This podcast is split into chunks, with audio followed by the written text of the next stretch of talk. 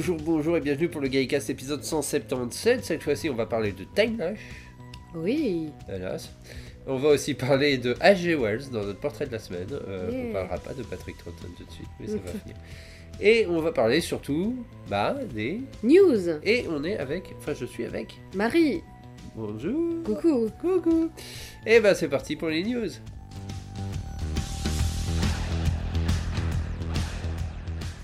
Alors, Qu'est-ce qu'il y a cette semaine? Alors commence. je commence. Donc nous avons euh, le comic, enfin le premier comics de la série Doomsday qui est annoncé chez Titan Comics, comme la plupart des comics. Euh, c'est eux qui ont la licence. C'est eux qui ont la licence. Oui, ce n'est plus IDE. hein. Euh, IDW. IDW, pardon.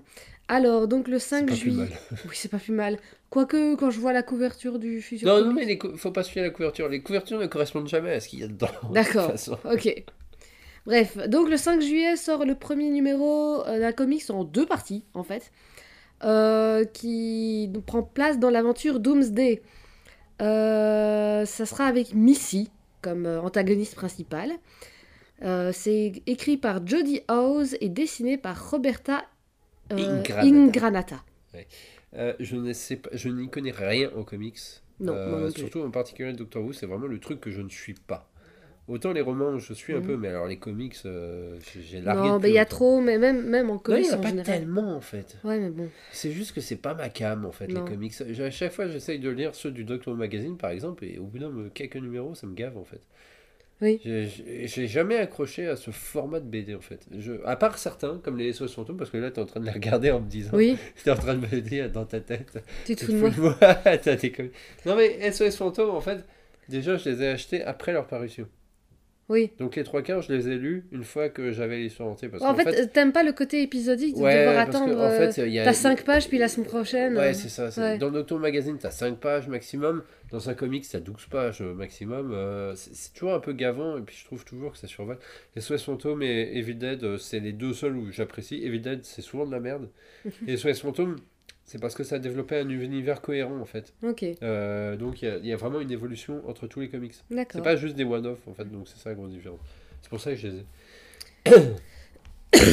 Mais bon, euh, on va voir avec ce comics. Euh, je vais appeler mon libraire dans pas longtemps pour lui dire Tu peux me les prendre quand ils paraissent Euh, Parce que sinon il les, il les prendra pas, je pense, je suis pas sûr. Oh, T'as vraiment envie de les avoir, les Doomsday? Bah, pour une fois, euh, bah, il y a que deux numéros. Il y a que deux numéros qui sont annoncés en tout Ouais, cas. mais est-ce que, tu, est-ce que tu vas écouter l'audio? Est-ce que tu vas regarder les. Non, mais je pense que ce sera l'un des trucs les plus accessibles qu'on pourra accéder j'ai quand même envie de voir ce que ça donne. Ouais, Parce que je sais pas du tout où ça va se passer. Honnêtement, je pense qu'il y aura deux, trois comics maximum durant cette année. ouais, parce que bon, moi, honnêtement, je vais pas, je pense pas acheter les audios. Par contre, j'aimerais bien acheter les audios de Dark Season.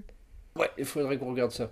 Mais non, mais le truc après, euh, après qui m'inquiète, enfin pas qui m'inquiète, mais avec Doomsday, mais c'est pour l'instant il n'y a pas grand chose d'annoncé qui va sortir avec elle. Oui. Parce que pour l'instant c'est juste euh, le big finish, Mhm. euh, le comics, Oui. et a priori il va y avoir un passage dans un des jeux. C'est Oui. tout. C'est tout ce qu'on sait. Ah, il y avait pas un roman aussi qui était prévu, non?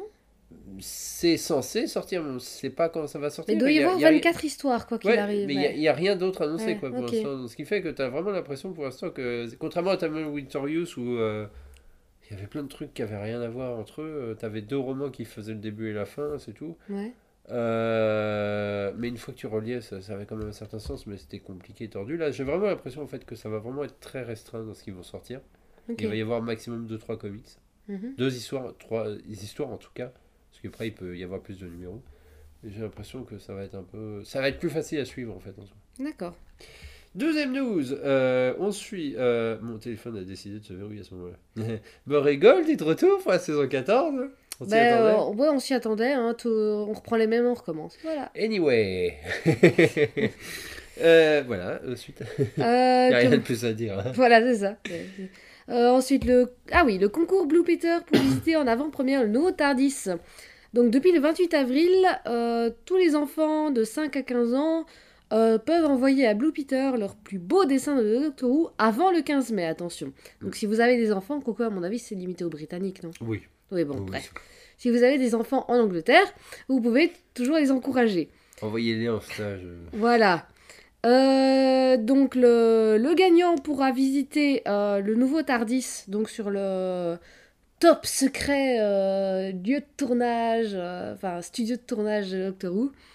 Et les 500 meilleurs dessins recevront un badge exclusif du Blue Peter pour les 60 ans de la série. C'est David Tennant qui a révélé la, Le la- concours. le concours dans une vidéo. Et puis après, il y a eu une plus longue vidéo postée par les présentateurs de Blue Peter, a priori. Oui, Euh, oui, le badge est vachement beau. Oui, il est super beau, mais. Euh, franchement, no- honn- ouais, le- je sais que de toute manière, c'est quasiment impossible de, de, de- mais j'aurais bien aimé dans les 500 Bah, premiers déjà, pour avoir av- ce badge. Il est déjà super beau. avoir ouais. un vrai badge de Blue Peter, c'est dur. Ouais, Parce que il faut être gamin. Si tu veux, un pour ta veste de. Ace, t'as intérêt à avoir une repos. je sais. On s'installe en Angleterre, on a un enfant. Oui, mais on en a. il a pas 5 ans. Oui, non, mais d'ici quelques années. Ah, mais c'est maintenant. Ah zut. Il faudrait qu'on remonte le temps quand il aura 5 Oui. ans. Alors, si vous l'entendez, oui, elle tousse. hein. Donc, il y a- il risque d'avoir quelques coupures. J'en suis désolée. Voilà. C'est pour ça qu'on a aussi retardé l'enregistrement de Saga et Cass. Mais vu que ça s'améliore pas, bon. Voilà. Euh, non, ce serait compliqué de participer pour nous. Euh, déjà qu'un un badge de Peter, euh, c'est dur à avoir pour une veste de Ace. Oui. Alors En plus, c'est la, celui de la veste de Ace, déjà un, il est plus produit. il y a quoi les deux en plus. Il y a les sont- deux. Il y en a un, il est techniquement toujours produit. Mais l'autre, en fait, il est extrêmement rare. Et c'était si t'envoyais un certain nombre de lettres sans faute d'orthographe. Enfin bon, c'était une connerie de ce genre. Oui, oui, c'était ça. c'était euh, c'était vraiment difficile à avoir. Ah, fallait être. euh, voilà. Fallait être euh, vachement bon en orthographe en fait pour la Donc ça veut dire que Ace l'était Oui, bah, je pense que c'était surtout un truc euh, qu'on lui a refilé pour, euh, pour mettre sur sa veste. quoi. Euh, nouvelles images du docteur et de Ruby. euh, Attends, en attends, ça veut 60. dire que Ace faisait partie du Fanderson Oui, aussi. Aussi, ouais. aussi, parce qu'elle a la page Fanderson. voilà, c'est ça. Euh, Il y a une nouvelle photo en fait du docteur et de Ruby Sunday en costume des années 60. Alors, je, je sais pas si tu as la ref. Mais, ça- Mais oui. depuis que je vois en fait le ces photos du docteur dans ce costume avec euh, la, la- la coupe de cheveux très années 60, je n'arrête pas dans ma tête d'entendre euh, le générique. De, de Funky Cops? Oui, Moi aussi On en avait même pas parlé On en avait même pas parlé en plus Mais dès que je l'ai vu, j'ai pensé Oh mon dieu, c'est Et horrible pourtant ça n'a rien à voir, mais à chaque alors, fois- alors que quand je vois euh, Ruby, j'ai plutôt le générique de chapeau mono et bottes de cuir. Mais bon, ça Ouais, c'est ça, mais alors, désolé docteur, mais à chaque fois je pense à Funky Cops quand je vois cette photo, c'est horrible. Mais remarque, Oui, il a a la duré. classe. hein. Il a Ça- grave la classe. hein. Ouais, ça a duré deux saisons ce truc. Je sais plus. C'est français d'ailleurs. Ouais, je sais plus. Je sais que j'ai regardé vaguement et que c'est. Ouais, je sais même plus si c'était sympa ou pas en fait. Mais bon. Oh, c'était vite répétitif. Ouais. C'est- ça le truc. Mais j'aimais bien le design en fait. Ouais, mais moi j'avais regardé les premiers épisodes lors de la première diffusion. Et euh, j'avoue que quand ça passait, je, je zappais général du temps parce que j'ai jamais vraiment accroché et je trouvais ça. Enfin, les, géné- les scénarios étaient vraiment assez répétitifs. D'accord. Euh, pas, surtout la première saison où t'as une bonne partie des, des épisodes qui finissent toujours sur le dance floor. Ok. C'est c'est pas très intéressant. C'était pas. Enfin, elle est sympa, mais sans plus. Quoi. Ok. Nu suivant. News suivante. Alors, euh, oui, la sortie du Doctor Who Magazine numéro 590, 590 si vous préférez. Donc, euh, un petit résumé de ce qu'il y aura dans le magazine. Je me demande si on l'aura. euh, Euh, euh, non, on l'aura pas. On l'aura pas, bon. Ah, je suis pas sûr. Ça dépend. Parce que ma mère est passée à la chercher. librairie il y a pas longtemps. Il y a une possibilité, mais Ouais. c'est pas sûr. Donc, dedans, il y a un double poster géant avec des artworks série classiques. Un code pour télécharger une aventure Big Finish. J'espère qu'il n'y a pas de time, euh, de, de temps limité pour avoir En cette général, aventure. non. Parce que le temps qu'on récupère. Euh, la suite du sondage du classement des histoires par docteur, troisième et quatrième docteur. Ah d'ailleurs, hmm, comment c'est Tu les as vus sur internet les résultats de ces sondages-là? Oui, alors. Ah, mais le tu me diras le- peut-être après Ouais, vas-y, finis ce qu'il y a dedans et je te dirai après. ce que c'est. Ensuite, la septième partie du comics Liberation of the Dalek. Euh, ensuite, une interview dossier de Dave Gibbons. Une interview de Jackie Stonebridge sur la promo de la série en 63. Oh, j'ai envie de le lire ça. Ah ouais, ça, ça a Euh, l'air super intéressant en fait. Devante Fleming parle de son travail sur la saison 14. Je sais pas ce qu'il fait ce dessus, mais on le saura j'ai- pas vu, j'ai pas cherché. Euh, et un dossier sur la version originale de The Ark in Space par John Lucarati. Oui, parce que c'est pas la version qu'on a. D'accord. Moi, j'aurais une news peut-être à rajouter, mais parle-moi d'abord du... Alors, le- les résultats du concours, alors je sais plus euh, pour Hartnell et Truckton, parce qu'on en a pas parlé dans le précédent Greencast. Euh, et j'ai pas, je- je- pas vu euh, qui était tombé numéro 1. Mais en tout cas, cette année, pour le troisième Docteur, c'est Inferno. Oui. Et ça fait 4 fois quand Inferno est en tête, en numéro 1 pour, euh, pour Pertwee en tout cas. C'est pas très étonnant. J'avoue que c'est mon histoire préférée Ouais. de Pertwee, honnêtement. Moi aussi. Même si elle est un poil longue, longue, parce qu'elle ouais. fait quand même 7 épisodes et euh, il y a un petit creux au milieu. Je dirais que The Demon est plus euh, équilibré, je trouve. Ouais, mais la fin est ratée de The La Demon. fin Elle est ratée, expédiée. ouais, c'est dommage. hein. C'est ça qui est dommage. Euh, Pour une fois, c'est le genre d'épisode où il aurait peut-être fallu un épisode de plus. Je suis pas sûr. Peut-être une autre fin parce que en fait la, le côté la fin de The Demon c'est quand même euh, Joe qui se sacrifie pour le docteur et donc le démon est euh, vaincu à cause de l'amour. Waouh. C'est pas une blague en fait. Ouais, ouais, je- vraiment ça. Mais je euh. sais, je sais, c'est l'un des épisodes que j'ai vu le plus de fois parce que j'aime beaucoup The Demon. Ouais non mais The Demon est bien. Honnêtement, je le mettrais en deux, tu vois. Moi j'aime bien, ouais. euh, je sais pas qui, je sais plus qui est tombé en deux. Et par contre pour la première fois euh, pour le quatrième docteur, et ben l'histoire qui est tombée en numéro 1 c'est City of Death. Cool. D'habitude, c'était quoi? Il y en a d'autres en fait. Ça jamais, euh, c'était à chaque fois une histoire différente. Ah ouais, c'est marrant que, City- que avec la, le, le temps qui passe, City of Death euh, Ouais, est plus, plus apprécié. Ben, en fait, ça, je pense que ça dé... parce qu'en fait, euh, ça dépend des personnes qui votent et aussi de la, de la catégorie de personnes qui ont vécu avec Doctor Who. Parce que, C'est possible. par exemple, il y a toute une période, euh, toute une catégorie de, de fans qui n'aiment pas spécialement la, la période de Douglas Adams. oui, Tu vas d'accord. Euh, qui la trouvent trop surréaliste, trop drôle en fait. Euh, c'est pour ça d'ailleurs que. Et pour eux, c'est peut-être assez éloigné de l'esprit Doctor Who, tu vois. Ouais, c'est ça. C'est d'ailleurs euh, la grosse différence entre la saison 17 et saison 18. Oui. Avec l'arrivée de John Nathan Turner en saison 18, où Ouais. tout d'un coup ça va devenir super sérieux parce que t'as un, un pseudo euh, gars qui se dit non, ça doit être de la science, alors ça doit être super sérieux. Oui. Et le résultat, il est resté qu'une saison, de toute façon. donc. Mais bon, ça n'a pas empêché quand même que après ça devienne un peu euh, vachement sérieux. Ouais. Euh, dernière news avant de commencer. à- Moi, j'en avais une, mais j'ai complètement oui. oublié de quoi il s'agit. Ah merde, Ouais. c'est The Ark in Space? Non, du tout. John Le Carotti Non. C'est quelque chose que, auquel j'ai pensé quand on parlait de Blue Sister, mais bon, je... ça me reviendra peut-être dans le courant de Gallicast. Donc, euh, à, suite, à suivre pour des news, peut-être. Oui. En plus, c'est quelque chose que j'ai vu sur Twitter, hein, mais... Ah bah, ça va peut-être passer. hein. Euh, la Peppa Team qui a fait une vidéo sur Oui, la saison 4. C'était pas euh, eux, mais effectivement, ils ont fait une vidéo intéressante. Parlons-en, euh, euh, à mon avis, c'est déjà vu, tout le monde le sait déjà avant qu'on le dise, de toute façon. Donc... euh, comment... Chouette vidéo. Bah, ça m'a donné envie de revoir la saison 4, en fait. D'ailleurs, on a vu, on a revu euh, Voyage of the Damned, Oui, c'est vrai, oui. On a revu Voyage Dante, et qu'on c'était a bien, aimé, nous. Ouais, ouais. voilà. Euh, Pauline n'avait pas aimé, mais euh, je comprends. Euh, mais moi, j'aime bien cet épisode, en fait. Oui, Faudra qu'on en fasse un petit... euh, Enfin, plus bref. tard. Après, quand on aura fini Colin Baker. Ouais, plus tard. Je Euh, suis en train de vraiment me réfléchir à qu'est-ce que j'ai vu comme news. En attendant, je vais parler de ce que le Radio Times a publié. Ouais. Euh, ils vont le publier en plusieurs fois, mais ils viennent de publier aujourd'hui, au jour où on enregistre, donc c'est le lundi, euh, des extraits du journal intime de Waris Hussein, Oui. où il ne parle pas de sa vie privée Mhm. intime, mais euh, plutôt de la production euh, de la série classique, en fait, grosso modo, de toute Mhm. la période jusqu'à euh, l'enregistrement euh, du, télé, du téléfilm. Mhm. Du téléfilm du pilote, pardon. Je sais pas s'il y a vraiment tout, tout de son journal, mais en tout cas, il y a vraiment, à mon avis, les trucs les plus intéressants. Parce qu'à mon avis, ils ont dû quand même larguer quelques trucs qui n'étaient pas spécialement intéressants, qui étaient un peu trop privés, quoi. Oui. Et euh, ça donne une vision assez intéressante, euh, et ça, ça change quelques trucs aussi euh, Mhm. sur la jeunesse de la série, je trouve. Ça confirme d'ailleurs certaines théories qui disaient, j'ai vu quelqu'un en parler, comme quoi on n'était pas sûr que Sidney Newman en fait était présent lors de l'enregistrement du pilote. Or, ça a été confirmé par Warren qui se trouvait avec Donald Cotton Oui. dans la, la régie. Oui. Donc il était bien là lors de l'enregistrement du pilote. Ouais, on le savait pas, on n'était pas sûr.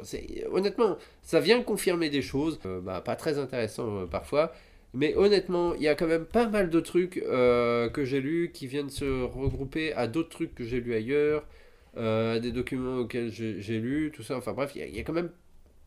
Honnêtement, c'est vraiment bien en fait Oui. qu'il ait enfin mis à disposition ça. Et il y, y a la suite bientôt en fait. Bah, Ouais. c'est déjà ça. C'est super. Du coup, attendons euh, peut-être un petit peu avant de faire notre, euh, euh, portrait de la semaine sur Waris Hussein parce que ça va donner beaucoup d'infos, je pense. c'est- entre autres, parce qu'il y a beaucoup à dire sur Waris Hussein. Alors oui, mon info c'était euh, drama. Ah Il y a oui, toujours ah du, oui. il y a J'ai- toujours du drama sur. J'avais failli le mettre dans la liste des news en fait, mais je j'ai j'ai pas repensé au moment où je vais taper la liste. Mais comment j'a- j'aime bien de temps en temps suivre les dramas. Bon, j'essaye de me déconnecter de Twitter, mais ça marche pas. Euh, j'aime bien toujours suivre un peu les dramas euh, sur plein de choses, mais là en l'occurrence sur Doctor Who. On avait fait la remarque qu'un précédent audio. Bah, en fait, c'est celui qui vient Euh, juste de sortir. hein. Voilà, non, ça c'est Enfin, le. annoncé. Non, c'est celui d'avant en fait. Celui d'avant, euh, donc c'est dans la. hum, Dans la série des. euh, Once and Future. Once and Future, voilà, c'est ça.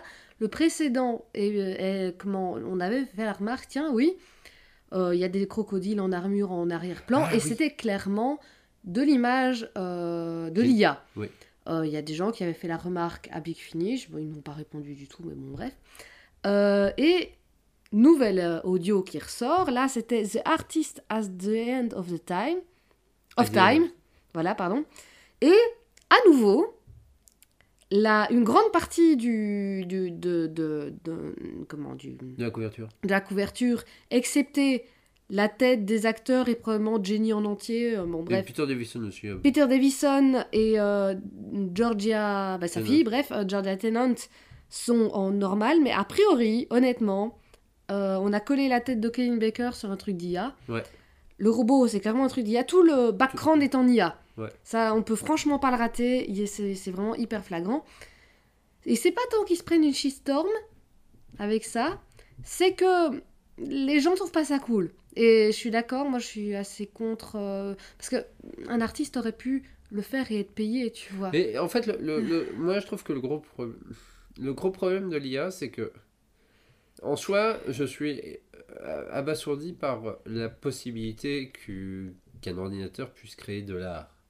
Et en soi, c'est pas quelque chose qui me pose problème parce que ça pourrait devenir un outil comme les autres. Mais le problème, c'est que actuellement, on est en train de l'utiliser avant même d'avoir réfléchi à l'implication que ça pourrait avoir, comme souvent, mais aussi en avoir euh, avant même que ce soit fini en fait.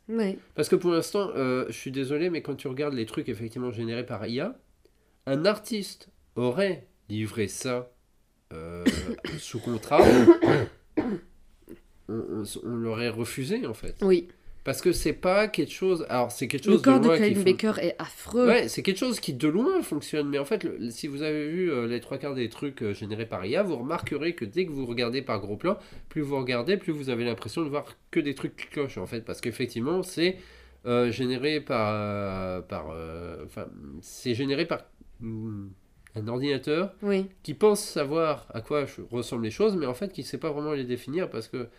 Pour, eux, pour lui, ça reste quand même une bouille de pixels, même s'il commence à reconnaître les Oui. choses, quoi. C'est le concept de l'IA, quoi. Après, il y a une, une vague justification, ça serait que, effectivement, dans cet audio-là, Ouais, la fameuse artiste à la fin des temps serait un robot. Donc oui, effectivement, si c'était... c'est bidon comme ça- on sait très bien qu'ils vont Oui. l'utiliser pour toute leur Oui, je, trouve, je pense aussi, effectivement. Si ça avait été un one-shot, effectivement, ou pour cette... euh, uniquement cette couverture-là, il le faisait, parce qu'effectivement, c'est pertinent avec l'histoire. Franchement, je pense que Mais aucun vu- problème. Vu qu'ils l'ont déjà Mais- utilisé pour d'autres couvertures, Hmm, ça m'étonnerait. Ça m'étonnerait vraiment. Euh, en fait, non, non. En fait, le, le concept de l'IA, le, le- pour moi, le gros problème de l'IA, c'est que ce que ça fournit actuellement en travail nécessite d'être retravaillé par un artiste. Ouais, d'ailleurs, on voit que ça a été retravaillé parce qu'on cache la moitié de la main de Colin Baker parce qu'à mon avis, il devait y avoir un Ouais, Steve qui traînait. hein. Mais même sans ça, en fait, si tu regardes de près, euh, tu t'aperçois que, c'est- c'est- en fait, un Le artiste, robot, il ressemble à rien. un artiste fournirait ça, euh, ce serait pas qualifié comme étant acceptable comme travail, alors qu'on accepte en fait parce que ça vient d'une IA. Et le problème, bah, c'est que ça dévalorise en fait le travail d'un artiste. Ouais. Alors, faut arrêter de dire, eh, mais il faut qu'ils utilisent l'outil. Non, un artiste, il n'a pas envie d'utiliser quelque chose qui va lui faire un travail moins bon que ce que sa main est capable de produire. Tout à fait. Euh, Je veux dire, euh, je vois pas pourquoi on forcerait des artistes à utiliser l'IA. Ok, c'est un truc à travailler, mais ça reste vraiment, euh, honnêtement, c'est aussi simple que de taper une phrase. Il n'y a pas besoin d'être un artiste pour utiliser cet outil. Ouais. C'est ça aussi le problème. C'est que c'est finalement l'artiste, c'est l'IA. C'est pas la personne qui tape la phrase. Celui qui tape la phrase, c'est juste un exécuteur. l'IA est voleuse. Et l'IA est voleuse, puisqu'en fait, ça se base sur- aussi sur tous les artworks qu'il a récupéré ou qu'on lui a donné accès en tout cas. Ouais. Et ça aussi, c'est un gros problème juridique parce qu'actuellement, bah, en fait, ça a été, on a mis à disposition à l'IA, euh, à ces machines, en fait, euh, du travail d'artistes où les artistes n'ont pas donné leur, leur accord. ouais. Donc, ok, euh, il y a toujours ce droit d'inspiration, mais le problème, c'est que euh, il y a des gens qui en tirent de l'argent en fait Ouais. de ça. Et techniquement, bah, c'est du vol. Oui. Euh, alors, le problème, c'est que la loi, doit, pour l'instant, c'est encore une zone floue. Donc, forcément, on doit encore se dé- la loi doit encore se poser réellement là-dessus. Il doit y avoir des trucs, des, des, des barrières en fait qui doivent être mis. Il y a toujours les gens qui disent ouais, mais on limite les trucs. Bah oui, mais le problème, c'est que euh, c'est toujours comme ça. C'est- c'est- c'est- si tu fais pas des lois, c'est pour ça que le copyright à la base existe. C'est parce que avant que le copyright existe, eh ben, n'importe qui réimprimait ton texte sans même te payer. Et, euh, Et avant ça que- existe encore. en Et fait, avant qu'une loi sur le travail des enfants, euh, en tout cas notamment à Hollywood, existe, bah t'as des pauvres gars comme c'est le, gars, le gamin du kid, c'est ça, Ouais, je crois. qui s'est fait mais ruiner par ses parents Ouais. euh, et dépouillé par ses parents. Et c'est parce que ça s'est arrivé que, bah oui, bah, il y a- après il y a eu une loi euh, pour que les, les enfants ne soient pas. euh, les enfants stars ne soient pas En fait- mis, euh, Donc oui, en fait, ce qu'il y a, oui, maintenant, actuellement, c'est trop tôt pour qu'il y ait une loi parce que ça vient juste de débarquer. euh, ils ont encore déjà du mal à, à- à faire des législations sur des trucs de base du net, genre le téléchargement, ce genre de Et le choses. problème aussi, c'est que fait, les lois sont faites par des gens qui comprennent même pas ce qu'ils ont entre Non, ouais, c'est ça. Ah, ça, c'est un gros problème aussi. Mais en soi, le gros problème, c'est pas l'outil. Mais euh, faut être naïf pour croire que ça va être utilisé forcément correctement. Ouais, c'est ça. Moi, je, je, pré- je préfère là, je, je- préfère. euh, Enfin, je, je trouve pas ça honnête de la part d'éditeurs comme Big Finish ou d'autres. Hein, euh, je t'ai montré. C'est quand est-ce que je t'ai montré une fois qu'on était dans une librairie? Je t'ai dit, tiens, regarde cette, euh, cette couverture, elle est faite par IA. Oui, oui, c'est. Ah, un roman young adult, je pense que c'était euh, The Poster Girl, un truc de genre. Oui, il me semble que c'était euh, qui était euh, fait par IA, alors que la couverture anglaise est dessinée. Oui, et puis surtout quand tu regardes la couverture, elle est banale, quoi. Il y a Elle est rien de- banale, Il y y a rien Il y a un truc bizarre dans les yeux de la nana, Il y a, rien qui justifie que ce soit une IA. Artistiquement, il y a rien qui te dit, bah tiens, il faut que ce soit ça. Non, c'est juste un gain de temps. Faut arrêter, de, Ouais. faut arrêter de nous sortir des. Non, l'IA est juste là pour te faire gagner du temps, mais elle Et est pas faite pour autant, l'artiste. autant j'apprécie pas que certains youtubeurs l'utilisent, euh, et je trouve qu'ils devraient arrêter. Euh, surtout quand c'est des youtubeurs que j'apprécie, ça me fait encore plus mal au Mais cœur. c'est surtout que. Mais youtubeur, c'est vrai que ça paye moins, mais un éditeur, Oui, surtout que c'est pas des, eh, eh, Un- pas des youtubeurs qui gagnent pas d'argent. non, non, non, c'est pas des éditeurs, non, ça je suis si d'accord. même s'ils payent des gens pour faire ça, je trouve que c'est malhonnête de payer des gens qui ont utilisé un- l'IA pour faire des artworks assez rapidement qui sont même pas finalisés réellement, Ouais.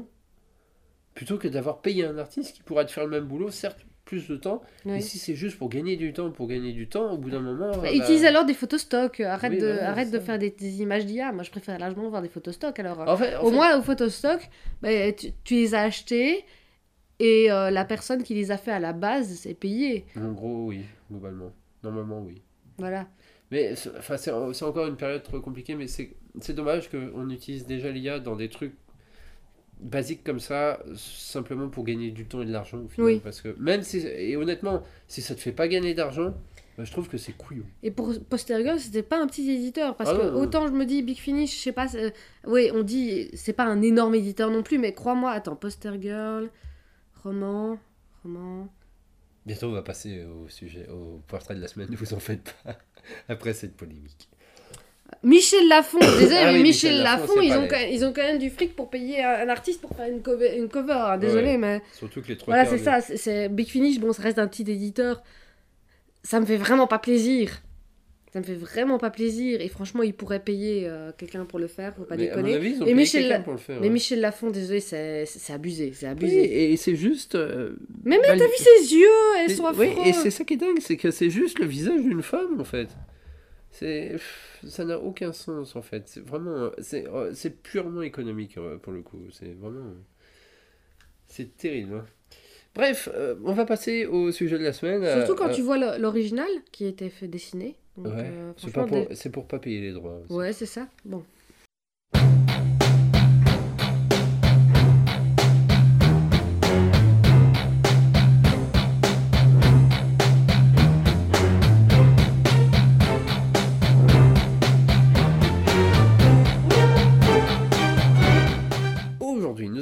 Passer d'abord au sujet de la semaine avant de passer au portrait de la semaine. pas. Enfin, euh, euh, je dirais parce que demi-spoiler. Voilà. Demi-spoiler parce que ça concerne en fait un personnage euh, de l'épisode qu'on va forcément spoiler. Euh, je, je- en fait, j'ai- j'ai du mal à ne pas spoiler Time Life parce que je vois pas. C'est le seul truc intéressant de Time Life en fait. Bah, en fait, ce qu'il y a, c'est que euh, effectivement, tu peux peut-être pas forcément t'en rendre compte. Bon, déjà, est-ce que un spoil à partir du moment où c'est un épisode des années 80 Bah, c'est moyen, mais je pense qu'on parlera de G. Wells en fait après l'épisode. Tu as spoilé. J'avais déjà dit dans l'autre de toute façon. Ah ouais. Donc c'est mort. Mais on va parler d'abord de Time on va donc parler du sujet de la semaine d'abord. Euh, qui est donc un épisode diffusé entre le 9 et le 16 mars 85, deux fois 45 minutes, écrit par Glenn McCoy, un scénariste qui n'avait rien produit avant, totalement Rien. sorti de l'école. Et qu'est-ce qu'il a fait après? Euh, je vais regarder parce que je, je me rappelle pas en fait. euh, Bah, je- ça, se- ça se voit que c'est un premier jet. Hein. Euh, mais il n'a pas écrit grand chose, il a écrit pour Big Finish, il a écrit des short clips, il a écrit pour EastEnders et Mer- Emmerdale. Ouais, il a écrit des trucs quoi. Et réalisé par Pennant Roberts, qui a réalisé déjà pour la série d'ailleurs. excusez-moi.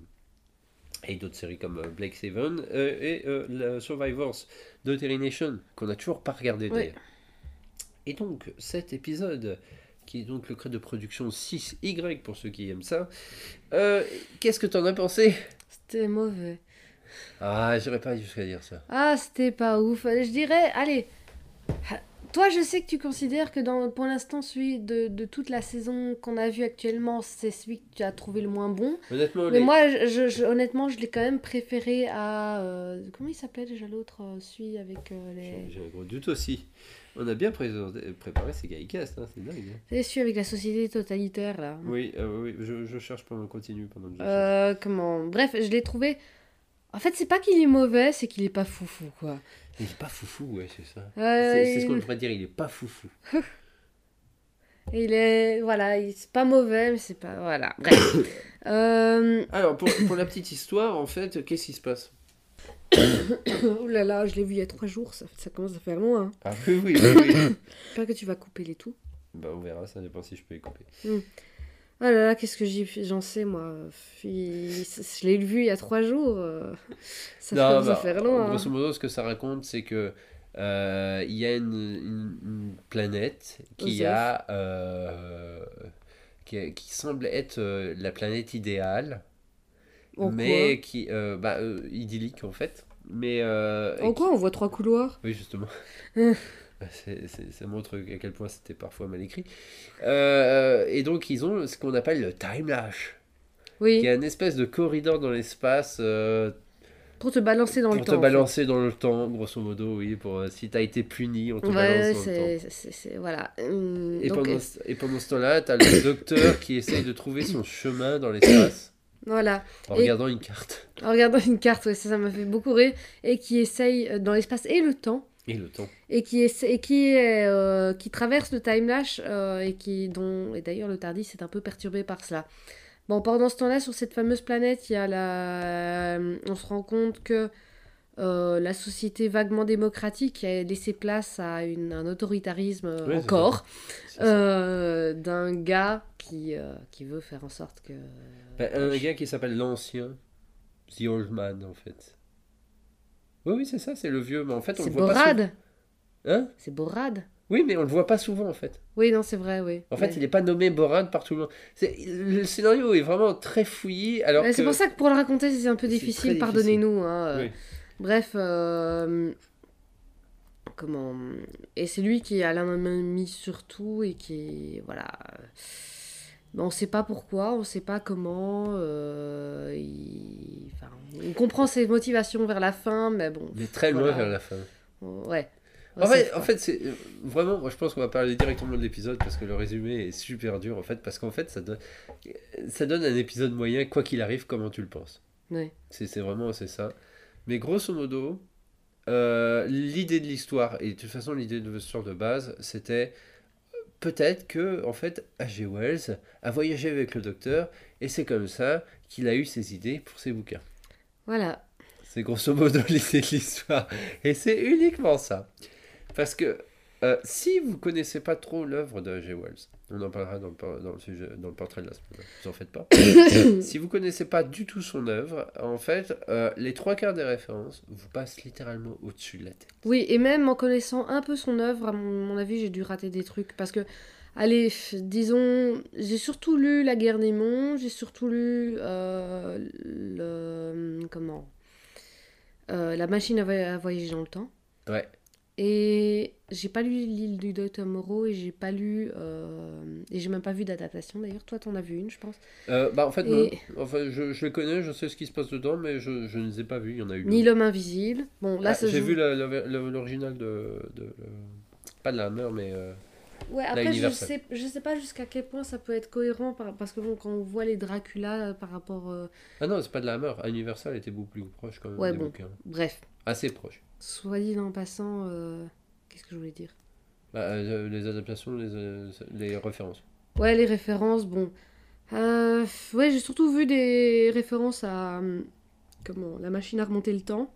Déjà, le fait, bah, il arrive dans le Tardis, voilà, c'est c'est déjà une. Ah bah oui Voilà, un gros truc. Et puis, honnêtement, on va dire que le méchant final a une certaine ressemblance physique avec certains personnages du, du, comment, du, du roman. Oui. Oui, Tu l'as lu, toi, Oui, euh oui. Ben, en fait, le- non, moi j'ai vu que le- les- la version de George Pal et la version moderne. En fait, c'est deux seules versions que j'ai vues. J'ai pas lu, j'ai lu aucun des textes. J'en ai vu aucun, aucun j'ai juste lu le texte euh, Ouais. pour ma part. Euh, et j'avoue que Les créatures souterraines ressemblent un peu à ça. les, les- J'ai oublié leur nom. ah, comment ils s'appellent déjà? L'ai- j'ai eu ça il y a bien 10-15 ans, donc j'avoue que Oui, c'est ça reste c'est clair.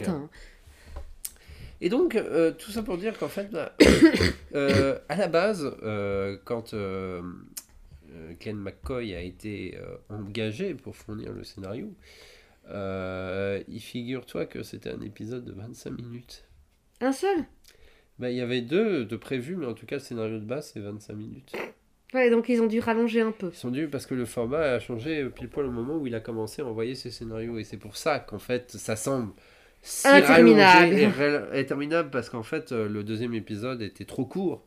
Et euh, le premier épisode aussi était trop court parce que, euh, d'ailleurs, dans le script, si, si- si tu lis le script, euh, le, le début où tu vois le docteur avec sa carte sur le Tardis ne se Mm. passe pas tout à fait comme ça en fait. Elle est- la séquence est rallongée. Et c'est le cas aussi de la fin où euh, la planète est prête à être détruite par un missile Oui. et que le docteur doit se hâter oui. d'aller s'interposer pour oui. empêcher le missile. ça et que prend là, 10 minutes. t'as 10 minutes de dialogue. Excusez-moi, ça prend... Ouais, je ça prend 10 minutes à Perry à essayer de lui, dire Mais non, je reste avec toi. Mais non, tu t'en vas. Mais non, je reste avec toi. Et Puis, le. après, t'as il- G. Wells qui se pointe. Ah, putain. Mais il faut qu'il se hâte. Hein. Ah oui, oui, il faut qu'il se hâte. Mais là, tu te dis, bon, heureusement que t'as une machine à voyager dans le temps. Moi, ce qui m'éclate encore le plus, c'est quand le docteur revient et puis que t'as Perry qui lui demande, mais comment vous avez survécu? Je vous expliquerai un jour. Oui On n'aurait jamais expliqué. non, non. non. Euh, Alors, oui, ben, l'une des, l'un des points intéressants du truc, c'est que tu sais pas pendant tout l'épisode que c'est H.G. Wells. Bon, moi, je... ça m'a pris 10 secondes et demie à, savoir, à me il, rendre est, compte. il, est, il est nommé Wells. Non, non, non, Herbert. Non, il est nommé Herbert pendant les, trois, les deux épisodes, c'est vrai. Si tu le sais pas, tu peux avoir la, repri- la, la surprise en fait, mais euh, en fait, Mais disons que connaître Doctor Who et s'intéresser un peu au voyage du temps et pas. Ben, en fait, je pense que c'est mis ça dans son moment. Je crois que j'avais lu euh, le voyage, euh, la machine à remonter le temps. Je l'ai lu à peu près au moment où j'ai découvert Doctor Who parce possible. que je m'intéressais à ce genre de choses. Donc, c'est. Enfin, en fait, je crois Voilà. que en fait, le truc, c'est que c'est le truc qu'on spoil systématiquement sur Time Lash parce qu'honnêtement, c'est le seul point d'intérêt, voilà, c'est ça. du scénario. Le scénario, il repose uniquement sur cette blague si le H.G. Wells avait voyagé avec le Docteur. Voilà. Donc. euh, Parce que le reste du scénario, il est... apparaître une réunion de, d'acteurs de Black Seven, euh, honnêtement. euh, c'est vrai? Oui. mais oui, non, mais c'est ça. Mais je vais révéler d'autres infos là-dessus d'ailleurs. Euh, mais mis à part ça, euh, euh, c'est, vraiment une histoire qui est poussive. Deux épisodes de 45 minutes où- qui te semblent interminables. Il se passe à moitié rien. Il se passe pas grand-chose. Ah, le robot est intéressant. Le robot a une voix bizarre. Oui il, il parle comme un psaume en fait. Oui. On dirait qu'il parle en. Enfin, si vous avez déjà entendu des psaumes euh, psaumés, Absolument. je sais pas comment on dit, scandés. Voilà, ben ça c'est exactement la même chose. C'est vraiment chelou. Ouais, c'est- pas très. C'est, pas. Pas extraordinaire quoi. Et, euh, Ah, c'est Carfel, l'autre et en fait, y a, quand tu connais un tout petit peu, enfin, tu penses pas forcément, en fait, les, les, les références, elles te sautent pas aux yeux. Mais quand tu y réfléchis, tu te dis, ah, mais oui, mais ça, ça vient de là, ah, ça, ça vient de là. Parce que vraiment, par exemple, le Borad, euh, effectivement, il fait euh, penser, et de toute façon, toute la culture, toute la civilisation fait penser aux humains du futur, de la machine ouais. à voyager dans le temps, Ouais, c'est clairement ça, oui. euh, qui sont asservis, en fait, par un peuple, euh, les Morlocks. Mhm. Ouais, je cherchais le nom, c'est les Morlocks. Oui. Et d'ailleurs, la créature s'appelle le Morlock. s'appelle le Morlocks. Ouais. X, ouais. Mais ils ont rajouté un S. Waouh. Euh, le Morlocks. Et, et, euh, et donc, en fait, tout le peuple est asservi. C'est comment C'est les, Éli, les Éloïdes Oui. Élo, Éloïse Ah, Je sais plus. pas. Et donc, ils sont tous. en fait, ils ont sont déculturisés. Ils ont mais- dégénéré, oui. ils ont un peu dégénéré, mais ils sont tous sympas en fait. C'est un peu euh, en fait les Tals de Doctor Who. En fait. Ouais, c'est ça. Grosso modo, c'est ça. ils sont concons, mais ils sont mignons. Voilà, c'est ça. Et ils arrivent à survivre en fait, mais ils sont de temps en temps parachancés par les Morlocks dans le Time Machine. Et euh, grosso modo, euh, toute l'histoire est basée un peu sur ce, ce- cet état de fait, Ouais. enfin sur ça. Et d'un autre côté, tu as plein de références, par exemple à l'île du Docteur Moreau, parce que le fameux Borad, qu'est-ce qu'il fait? Il fait des expériences sur les animaux et il s'est retrouvé Et ça, tu vois, ça, je l'avais pas parce que franchement, le docteur Moreau, je n'ai rien lu, je n'avais rien vu, donc. un gars qui se retrouve coincé sur une île Ouais. et qui se trouve être euh, dirigé par le Docteur Moreau qui fait des expériences sur les animaux et les humains en essayant de les croiser. Ouais, d'accord, ok. Ouais, donc c'est ça, oui. Il y a deux versions. Il y a une version des années 50 euh, avec Bela Lugosi et il y a, il y a une version moderne avec. euh, comment il s'appelle déjà? Que, Je sais Ah, pas si tu avais oui, vu la vidéo vu, dessus. oui, oui. Euh. Euh, ça euh, avait l'air- d'être un tournage très particulier. Ah, ça a été un, un- Un enfer. Un enfer ce, ce tournage encore plus parce que tu avais plein de gens euh, qui avaient un ego surdimensionné. Et le réalisateur en plus s'est trouvé être en, plus euh, après euh, être un. Bah, il- on lui a piqué le, le film en fait, on l'a foutu en dehors du scénario. Ouais. Mais d'un autre côté, il agressait les femmes. Enfin bref. Ouais. Vraiment, c'est une catastrophe ce film. Mais c'est pas les seules références en fait, puisque quand on regarde un peu. euh, je- Est-ce qu'il y a une ref à l'homme invisible Parce que moi, je ne ah l'ai pas repéré. oui, il y en a une, mais je dirais indirectement parce que je ne sais pas confirmer si c'est le cas. Mais c'est le moment où le docteur met en marche son collier qui, réfrère, qui Ah, mais la- oui la, lumière, il devient invisible. Mais oui, c'est vrai. Et euh, je pense que c'est censé être la référence à Mhm. l'homme invisible, Oui. puisque c'est un docteur qui arrive à inventer l'invisibilité. Ouais. Et quand on devient victime, et Mhm. qu'il n'arrive pas à redevenir visible Oui. dans l'histoire. Euh, Alors là, je vais dire un truc, c'est qu'en fait, c'est un procédé scénaristique qui, moi, me saoule profondément systématiquement. L'homme invisible Que- Non, non, non, non, ce que fait Time Lash. Ah oui, Parce que aussi bien dans Doctor Who que dans d'autres histoires, il y a plusieurs scénarios comme ça. C'est euh, quelque chose d'extérieur qui vient de l'histoire, qui vient à un artiste ouais. et qui donne l'idée à cet artiste de Oh là là, quelle bonne idée, je vais écrire ça. Donc ça dépossède en fait ça l'artiste de dépossède sa l'artiste création. de sa création et ça fait comme si on ne pouvait pas euh, il ne pouvait pas avoir juste tiré ça de son imagination Ouais. tu vois et ça je trouve ça triste en fait et c'est vraiment un processus scénaristique qui me dérangeait peut-être pas que- avant mais que maintenant je déteste Je crois profondément que t'aimerais jamais Arthur et les Minimoys 3. Parce que dans le film, il y a un moment impliqué le fait que George Lucas a eu l'idée de Dark Vador en croisant en fait euh, Balthazar déguisé en. ouais mais ça c'est une Vador. blague c'est une Oui, blague mais c'est quand même. Parce que c'est quand même. euh, Tu sais, c'est une blague qui est bien appuyée, qui dure longtemps quand même, tu vois. Ça, c'est Luc Besson qui vient de dire. Lucas, en fait, il a rien inventé. Ouais mais c'est Besson aussi hein. Non, mais tu vois, c'est, toujours un peu ce côté. En fait, c'est vrai que moi non plus, c'est un élément scénaristique que j'aime pas parce que c'est toujours. En fait, j'ai- toujours l'impression que c'est le scénariste d'une histoire qui vient de dire qu'en fait, le gars qui a créé quelque chose de plus célèbre que moi, en fait, il a rien inventé. Même Oui. si ça part pas forcément de ce oui principe-là, bien mais sûr tu vois, oui ça, ça ressort toujours un peu comme ça parce que. Ce- que fait Ouais. Besson, tu vois, c'est un peu dire, ouais, mais tu vois, c'est Arthur et les Minimoys qui ont donné l'idée à Lucas de voilà Star Wars, quoi. ça donne jamais des épisodes très très très bons je Ah, pense c'est très référencé. Je pense toujours à euh, celle avec Agatha Christie. Oui. Euh, je n'arrive pas à me souvenir vraiment. J'ai revu la critique de Pauline et franchement, je m'en souviens pas suffisamment pour, pour dire si elle a raison ou pas. Comme quoi, c'est un épisode vraiment pourri. Je m'en souviens pas assez. Et mais ça donne aussi épisode de Shakespeare que j'ai revu par contre et qui ouh là là là là là là. Bref. Ouais, il est pas extraordinaire, encore moins quand tu sais qui l'a écrit. Mais là, en, oui, mais là en soi, euh, il est légèrement moins pire parce que ça ne donne pas l'impression qu'il a donné des idées. Enfin bon, bref. euh, ça, ça donne juste une justification pourquoi une des œuvres est perdue. Il y a au moins, il y a au moins, il n'y a pas le côté dépossédé de l'artiste euh, qu'il y a ici.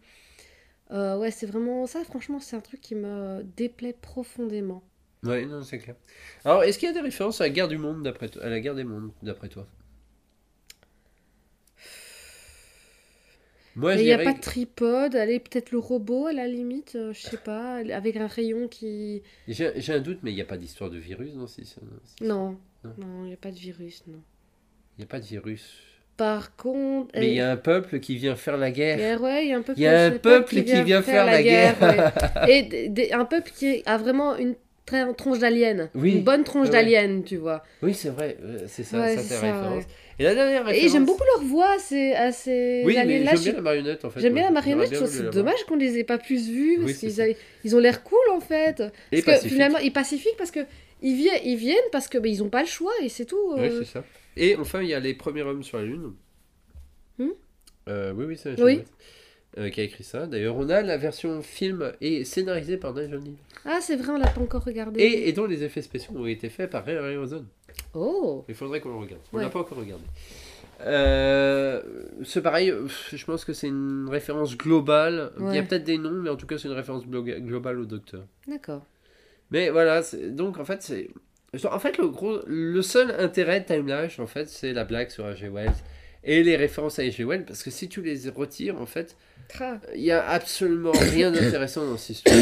oh non. C'est euh, à part euh, les blagues, ah, les, à part les blagues euh, sur euh, le fait qu'il y a deux acteurs de, de, bah, de, en fait, de, de Black Black Seven. Seven. Ah, il y a des blagues à ce propos. Bah, c'est pas des blagues, mais en fait, c'est le fait que. En fait, apparemment, John Nathan Turner euh, voulait ses acteurs, mais a pas aimé la, la manière dont. Euh, la- tu sais, le, le- celui qui est le, le dernier avec ses cheveux en, en coupe qui ressemble à Richard III. Ouais, vaguement. Euh, le, le- celui qui devient le maître. euh, attends, je vais essayer de. re- Ouais, ouais, oui, oui, je vois, oui, mais vas-y donc. En fait, le gars, il, il- il joue. Je- Attends, je vais essayer. euh, Micro, je crois. Non. J'ai vraiment un gros doute. J'ai vraiment un gros doute. Euh, en fait, Il en- joue un peu un traître. Ouais, c'est enfin le dernier chef là, celui qui prend la Ah place ouais. de tout le monde et qui sacrifie le, le gars devant son borade. Ouais. Bon, en fait, ce gars-là, il joue son rôle comme Richard III, D'accord comme dans Richard III de Shakespeare en fait. Ouais, ouais. Et, et donc, Jonathan Turner n'aimait pas ça parce qu'en fait, il voulait qu'il joue son rôle comme son Bon. personnage dans Black Seven face à Colin Baker. Parce que Colin Baker joue un méchant dans Black Seven. Ok. Sauf que le lecteur ne voulait pas. parce qu'il voulait pas rejouer le personnage face à Colin Baker. Ok. Oui, bon, bah voilà. Voilà, et donc ça donne. Alors, c'est vrai que euh, je trouve que c'est le seul intérêt de son, son- son interprétation, parce qu'effectivement, quand tu connais un peu la manière dont est joué ce personnage de Richard III dans la version de Shakespeare, oui, effectivement, tu vois la référence, mais de loin, quoi. Enfin, Ouais. grosso modo, oui. C'est une façon de jouer un, un peu spécifique, et c'est vrai qu'il a un peu la gueule de Richard III. Euh, mais mis à part ça, euh, il y, a, en fait, il y a, il y a une chose est simple. À part dire que le scénariste était assez inexpérimenté quand il a écrit ce scénario, qui s'est retrouvé en fait un peu à écrire ce scénario par hasard. Ouais. Il voulait très grand pour Doctor Who, mais je pense qu'ils euh, ils avaient pas le choix, ils ont pris un scénariste, il, il était là. il il manquait une histoire, à mon avis. hein. c'est ça. Euh, ils ont pas vraiment, ils, ils ont beaucoup réécrit le scénario. Jonathan Turner était pas très content avec le scénario de base.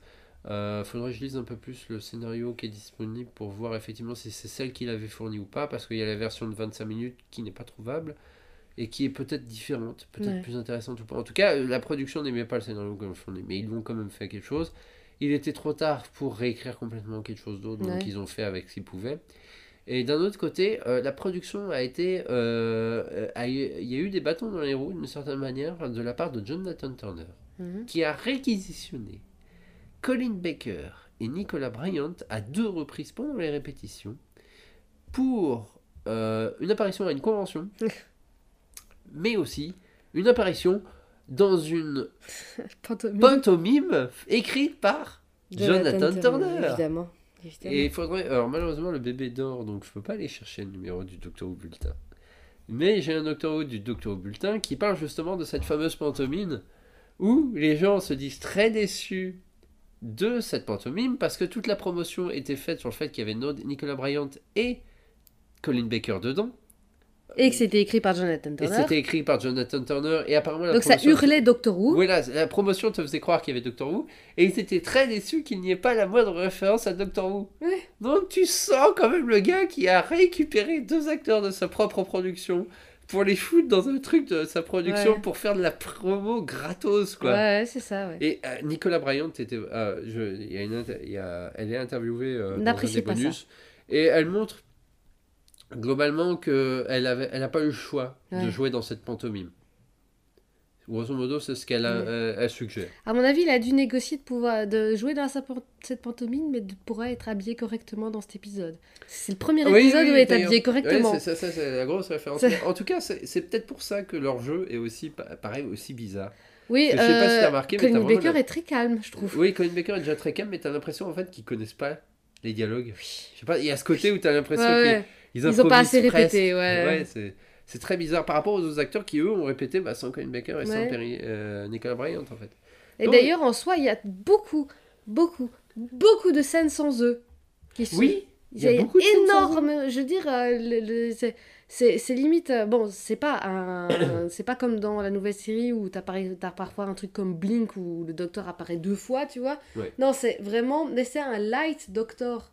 C'est Oui, vraiment c'est un- assez allégé parce qu'effectivement ils sont Et pas. un light companion parce qu'ils sont quasiment pas là en fait. hein. Ouais, ils sont quasiment pas là. Bah, il y a dans une partie de l'épisode 2, c'est euh, c'est Perry qui est euh, en, euh, prisonnière de la, ca- de, de Ouais. la caverne euh, face à un monstre Ouais. qui est en danger, quoi. Donc c'est un truc qui a dû être tourné à l'avance, limite, enfin rapidement, quoi. Mais c'est vrai qu'il y, a- il y a beaucoup de moments où le docteur et Perry, en fait, sont pas là, Ouais. tout simplement. C'est une histoire qui avance pas tellement, qui avance très lentement par rapport à ce qu'elle raconte. Euh, Il y a une petite apparition de l'acteur qui jouait euh, Chronotis, le docteur Chron- euh, professeur Chronotis dans Shada. Ah oui. À cette époque-là, bah, les gens n'avaient pas vu Shada, il me semble. Je suis pas Ah sûr bah oui, que la coup, VHS soit sortie en fait à ce moment-là. Ouais, du coup. Mais il avait joué, il, a joué, il a joué plusieurs fois dans, dans Doctor Who, de toute façon. Et voilà, c'est à peu près tout ce qu'on peut dire. Ah non, mais non, si, on a oublié de dire un truc sur de Jonathan Turner, c'était de produire une histoire qui était la suite d'une histoire qu'on n'a pas vue Oui. d'un précédent Docteur. Oui. Et ça, ça vient presque comme un cheveu sur la soupe dans cette histoire. Ah mais clairement. Ça, ça ne va Pas plus loin. pas plus loin. Et c'est parce qu'après il y a eu un roman finalement là-dessus. Oui, il y a eu un roman qui, à mon avis, est plus intéressant que cette histoire-là. Mais oui, parce qu'en fait, le docteur a déjà été sur cette planète. Le troisième docteur, en Le troisième docteur, Joe Grant. Et. Et. Et. euh, et euh, mince, euh, le sergent. Pas le sergent Benton, Michael Yates, je crois. Ouais. C'est censé être Yates qui, qui sont allés sur cette planète. Et. euh, bah, au final. euh, Le docteur est étonné de la, la manière dont la planète a évolué, où il n'y a pas un seul miroir, parce qu'en fait, le grand dictateur euh, ne refuse de se voir. En Oui. fait, c'est ça l'idée. Et c'est pour ça que tout est gris, en fait. Dans les décors, tout Oui. est neutre, tout- il n'y a rien de réfléchissant, en fait. Voilà, c'est tous c'est les ça. maths. Tous les maths. Mais résultat, tout ce que ça fait, c'est. euh, tu te poses la question. C'est une histoire que j'ai pas vue. oui. Je me suis posé la question pendant Euh, deux c'est quoi Mais oui, oui, je me rappelle. Toi, tu es plus, euh, plus, beaucoup plus que moi, parce que moi, je, je savais que c'était la suite d'une histoire qui n'existait pas.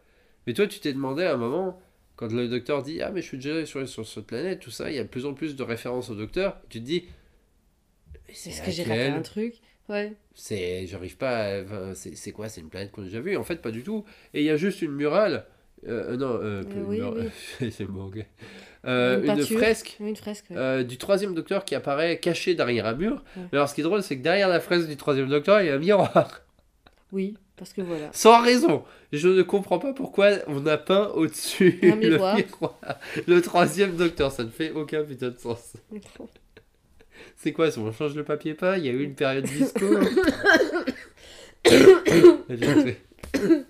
Euh, tu vas survivre. oui. Mais euh, donc, euh, déjà, ce truc-là, et en fait, ça, ça tombe limite à partir du moment où ça su, et à part, mis à part cette, cette apparition euh, qui apparaît tardivement, en fait, euh, ce Oui. euh, dans le deuxième épisode, je crois, Oui. ça n'a aucun impact sur l'histoire. D'ailleurs, petite anecdote, Jonathan Turner, en fait, voulait que ce soit une aventure du premier docteur, en fait. Donc, ça devait être le docteur, Susan et Barbara. Ok. Euh, non, euh, Yann, Yann et Barbara, Barbara, pardon. ouais, mais Suzanne- sans et sans Suzanne. A priori. Ce qui est un peu bizarre parce que, euh, en fait, c'est pour ça qu'il y a trois personnes qui sont nommées Donc le docteur et ses deux compagnons. C'est pour ça qu'à un moment, il y a un personnage qui dit euh, Mais vous avez qu'un compagnon? Parce Ouais. qu'elle est étonnée. Et en fait, ça a été euh, replacé comme étant une, troisième, une histoire du troisième docteur, et c'est pour ça qu'ils ont rajouté. euh, Yates, qui d'habitude ne qui pas ne du tout jamais. Non, TARDIS, qui ouais. voyage jamais. Ça aurait été plus logique que ce soit les brises sur enfin, les brigadiers. Même pas, parce que le brigadier, en fait, a quasiment jamais voyagé. non, oui, le je sais, mais il l'a fait quand même. Ouais, il l'a fait quand même. Très rarement. Mais le truc, c'est que, en fait, de toute manière, je trouve que c'est vachement caduque Oui. de sortir une histoire. Alors peut-être que à l'époque, ouais, je dis pas euh, quand t'avais euh, la- t'avais pas la possibilité de voir toutes les histoires euh, comme maintenant. Peut-être que c'était, euh, enfin, tu te disais, ah ouais, c'est possible, euh, c'est pour, euh, parce que Jonathan Turner dans cette cette zone-là, de toute façon, appuyait de plus en plus dans chaque histoire le fait que, regardez, c'est la même chose que la série classique, que le reste de la saison, tu vois. C'est, en fait, c'est terrible, mais j'ai l'impression qu'RTD suit le même chemin actuellement. Honnêtement, j'espère que Oui, ce sera mieux. Mais, c'est vrai qu'à cette époque-là, Jonathan Turner était en train de- Est-ce d'appuyer les. qu'RTD fait des pantomimes? Je crois pas. Ouf. Je crois. Euh, il appuyait de plus en plus les références aux précédentes histoires, aux précédents docteurs, et ça devenait très envahissant. Et Timeless, c'est la preuve, parce que vraiment, c'est vraiment une référence qui, qui atterrit nulle part, et Oui. euh, ça fait presque du name dropping, en fait, d'avoir le troisième docteur soudainement qui apparaît, Ouais. euh, comme ça, derrière un mur. Parce que, en fait, ça n'a pas d'implication. Non, finalement, ça n'a. Allez, si, il y a une vague implication comme quoi. euh, Oui, c'est juste après que tu sois passé que je me suis fait. Mishmash avec un des, avec un des trucs. C'est ça, sous-entendu, c'est la faute du docteur, tu vois, alors que pas vraiment en fait. Oui, c'est en plus, c'est passé ça, après. Oui, c'est ça. C'est le gars, le gars, il fait des expériences scientifiques, il, se, il se spray la gueule avec un produit, tout en étant en train de, de d'être avec un, un animal. On veut pas savoir pourquoi. C'est bizarre, C'est bizarre. Ah, dit comme ça, mais c'est un peu ce qui s'est passé et ils, ils se sont mélangés et ça a donné. euh, Oui, c'est très bizarre. Ça a donné très bizarre. Mais grosso modo, c'est un accident, un accident industriel qui lui est arrivé. Ouais, Mais. euh, ouais ça, ça fait un peu double face hein, euh, Ouais, dans, dans Batman. ouais. Ouais, il a un petit côté double face. Et t'as la, et t'as la télécommande aussi du gars, dans- du Borad aussi, qui permet d'accélérer le vieillissement des gens. Ah oui Oui, t'as un côté euh, voyage dans le temps. Ouais. c'est- Ah, c'est... c'est- Ah, je pensais c'est- pas qu'on en parlerait autant Je finalement. pensais cet pas... Mais il n'y a pas grand-chose à dire sur la production, honnêtement, à part que ça a été une catastrophe. Euh, je crois qu'il y a personne... Et d'ailleurs, ça se sent dans les bonus. Parce que quand Personne on n'a envie d'en parler. Personne n'a vraiment envie d'en parler. On parle surtout de H.G. Wells. Euh, on parle surtout du, de la manière dont il a influencé euh, la science-fiction britannique, j'ai envie de dire. Ouais, parce que pour les Britanniques, oh, c'est le père de la science-fiction. Bon, il y avait quand même Jules Ouais, Verne avant. Mais- c'est deux genres différents, c'est pas, de- c'est pas la même science-fiction, mais c'est vrai que j'ai tendance à dire quand même que bon, euh, n'oubliez pas Jules Verne quand même. Et puis bon, Et les- dés- pas, hein. désolé, Ils mais en les- parlent. Oui, ils en parlent, Ils mais parlent désolé, très les textes antiques, il y avait déjà des textes antiques où tu avais un bateau qui allait jusqu'à la Lune. Hein. euh, Faudrait juste que je retrouve lequel c'est. Je, Ouais, je le dirai pour euh, la partie euh. Wells, j'aurais retrouvé d'ici là. Ok. Je savais pas ça. Ouais, ouais, non, je, je vais te le retrouver. Enfin voilà, On- donc euh, on a à peu près tout dit sur Time Lash. Euh, Dans le, dans le prochain Gaïcast, on parlera de. euh, J'ai oublié le nom, mais c'est Revelation of the Daleks, euh, qui est censé être la deuxième partie d'une trilogie écrite par Eric Saward sur les Daleks. Troisième partie qui n'existe pas. Première partie qui était avec le cinquième docteur. Oui. Et on va passer directement au portrait de la semaine. Qu'est-ce que t'en penses hein? Oui.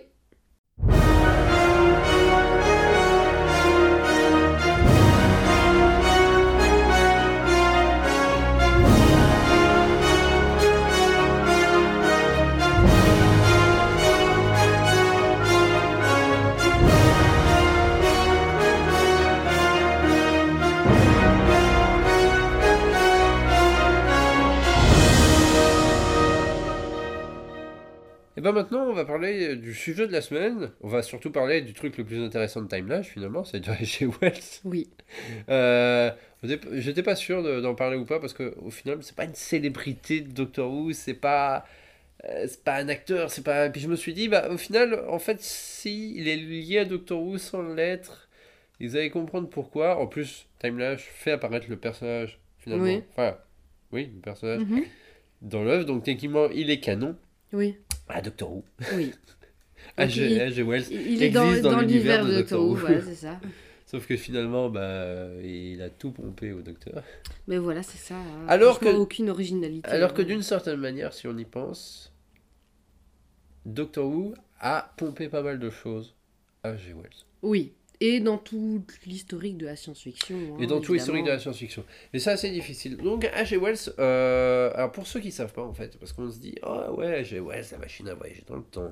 Au moins, La on pense à mondes. ça. Et la, guerre, des mondes. Ça on serait... pense surtout à la guerre des mondes, Ouais. mais on s'imagine pas que ce gars, il est. Et né- bizarrement, je pense qu'on on associe plus la guerre des mondes à Orwell. Oui. Non, à, Euh, pas Orwell, à- Orson Welles. Orson Welles, pardon. Orson Welles. Et En plus, voilà. Euh, en plus, même non, ouais. À peu près. Il y a une lettre en plus.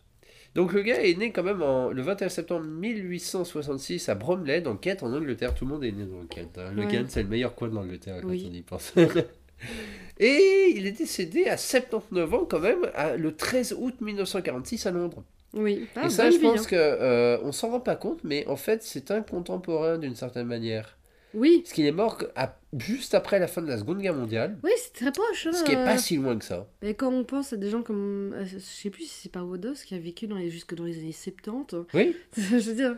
Il y a, il y a des artistes comme ça. compo- un contemporain de Conan Doyle, mais qui a vécu jusque dans les années 70. Enfin, c'est dingue. hein. Il y, a- il y a des artistes comme ça où on, on- on les voit parce qu'on les voit dans des gravures, euh, on a des textes qui sont anciens, tu vois, enfin, je veux dire, quand on lit Sherlock Holmes, quand on lit ces Ouais. textes-là, on n'imagine pas en fait que ça fait quand même partie d'une période moderne Oui. qui est assez semblable à la nôtre, quoi. C'est Oui. pas d'avant le XXe siècle, en fait. Bah si, c'est avant le 20e Oui, siècle, mais ils, il ont, est- ils ont un pied dans le 20e Ouais, siècle. c'est ça, ils déjà. ont un pied, et or, euh, je veux pas dire, mais quand même, il a un grand pied dans le, dans le, dans le XXe siècle, puisqu'il a quand même vécu les deux guerres, Oui, qui est quelque chose qui est toujours enseigné à l'école comme étant quelque chose de proche, oui, qui est euh, dans notre histoire directe. oui. Tu vois, c'est pas quelque chose qu'on a enseigné comme l'Antiquité ou comme l'histoire euh, de la France avec les rois. Ou mê- même la Révolution française Voilà. n'est pas renseignée comme ça. Voilà, c'est ça, c'est vraiment les deux guerres. reste- Puis ça reste assez lointain.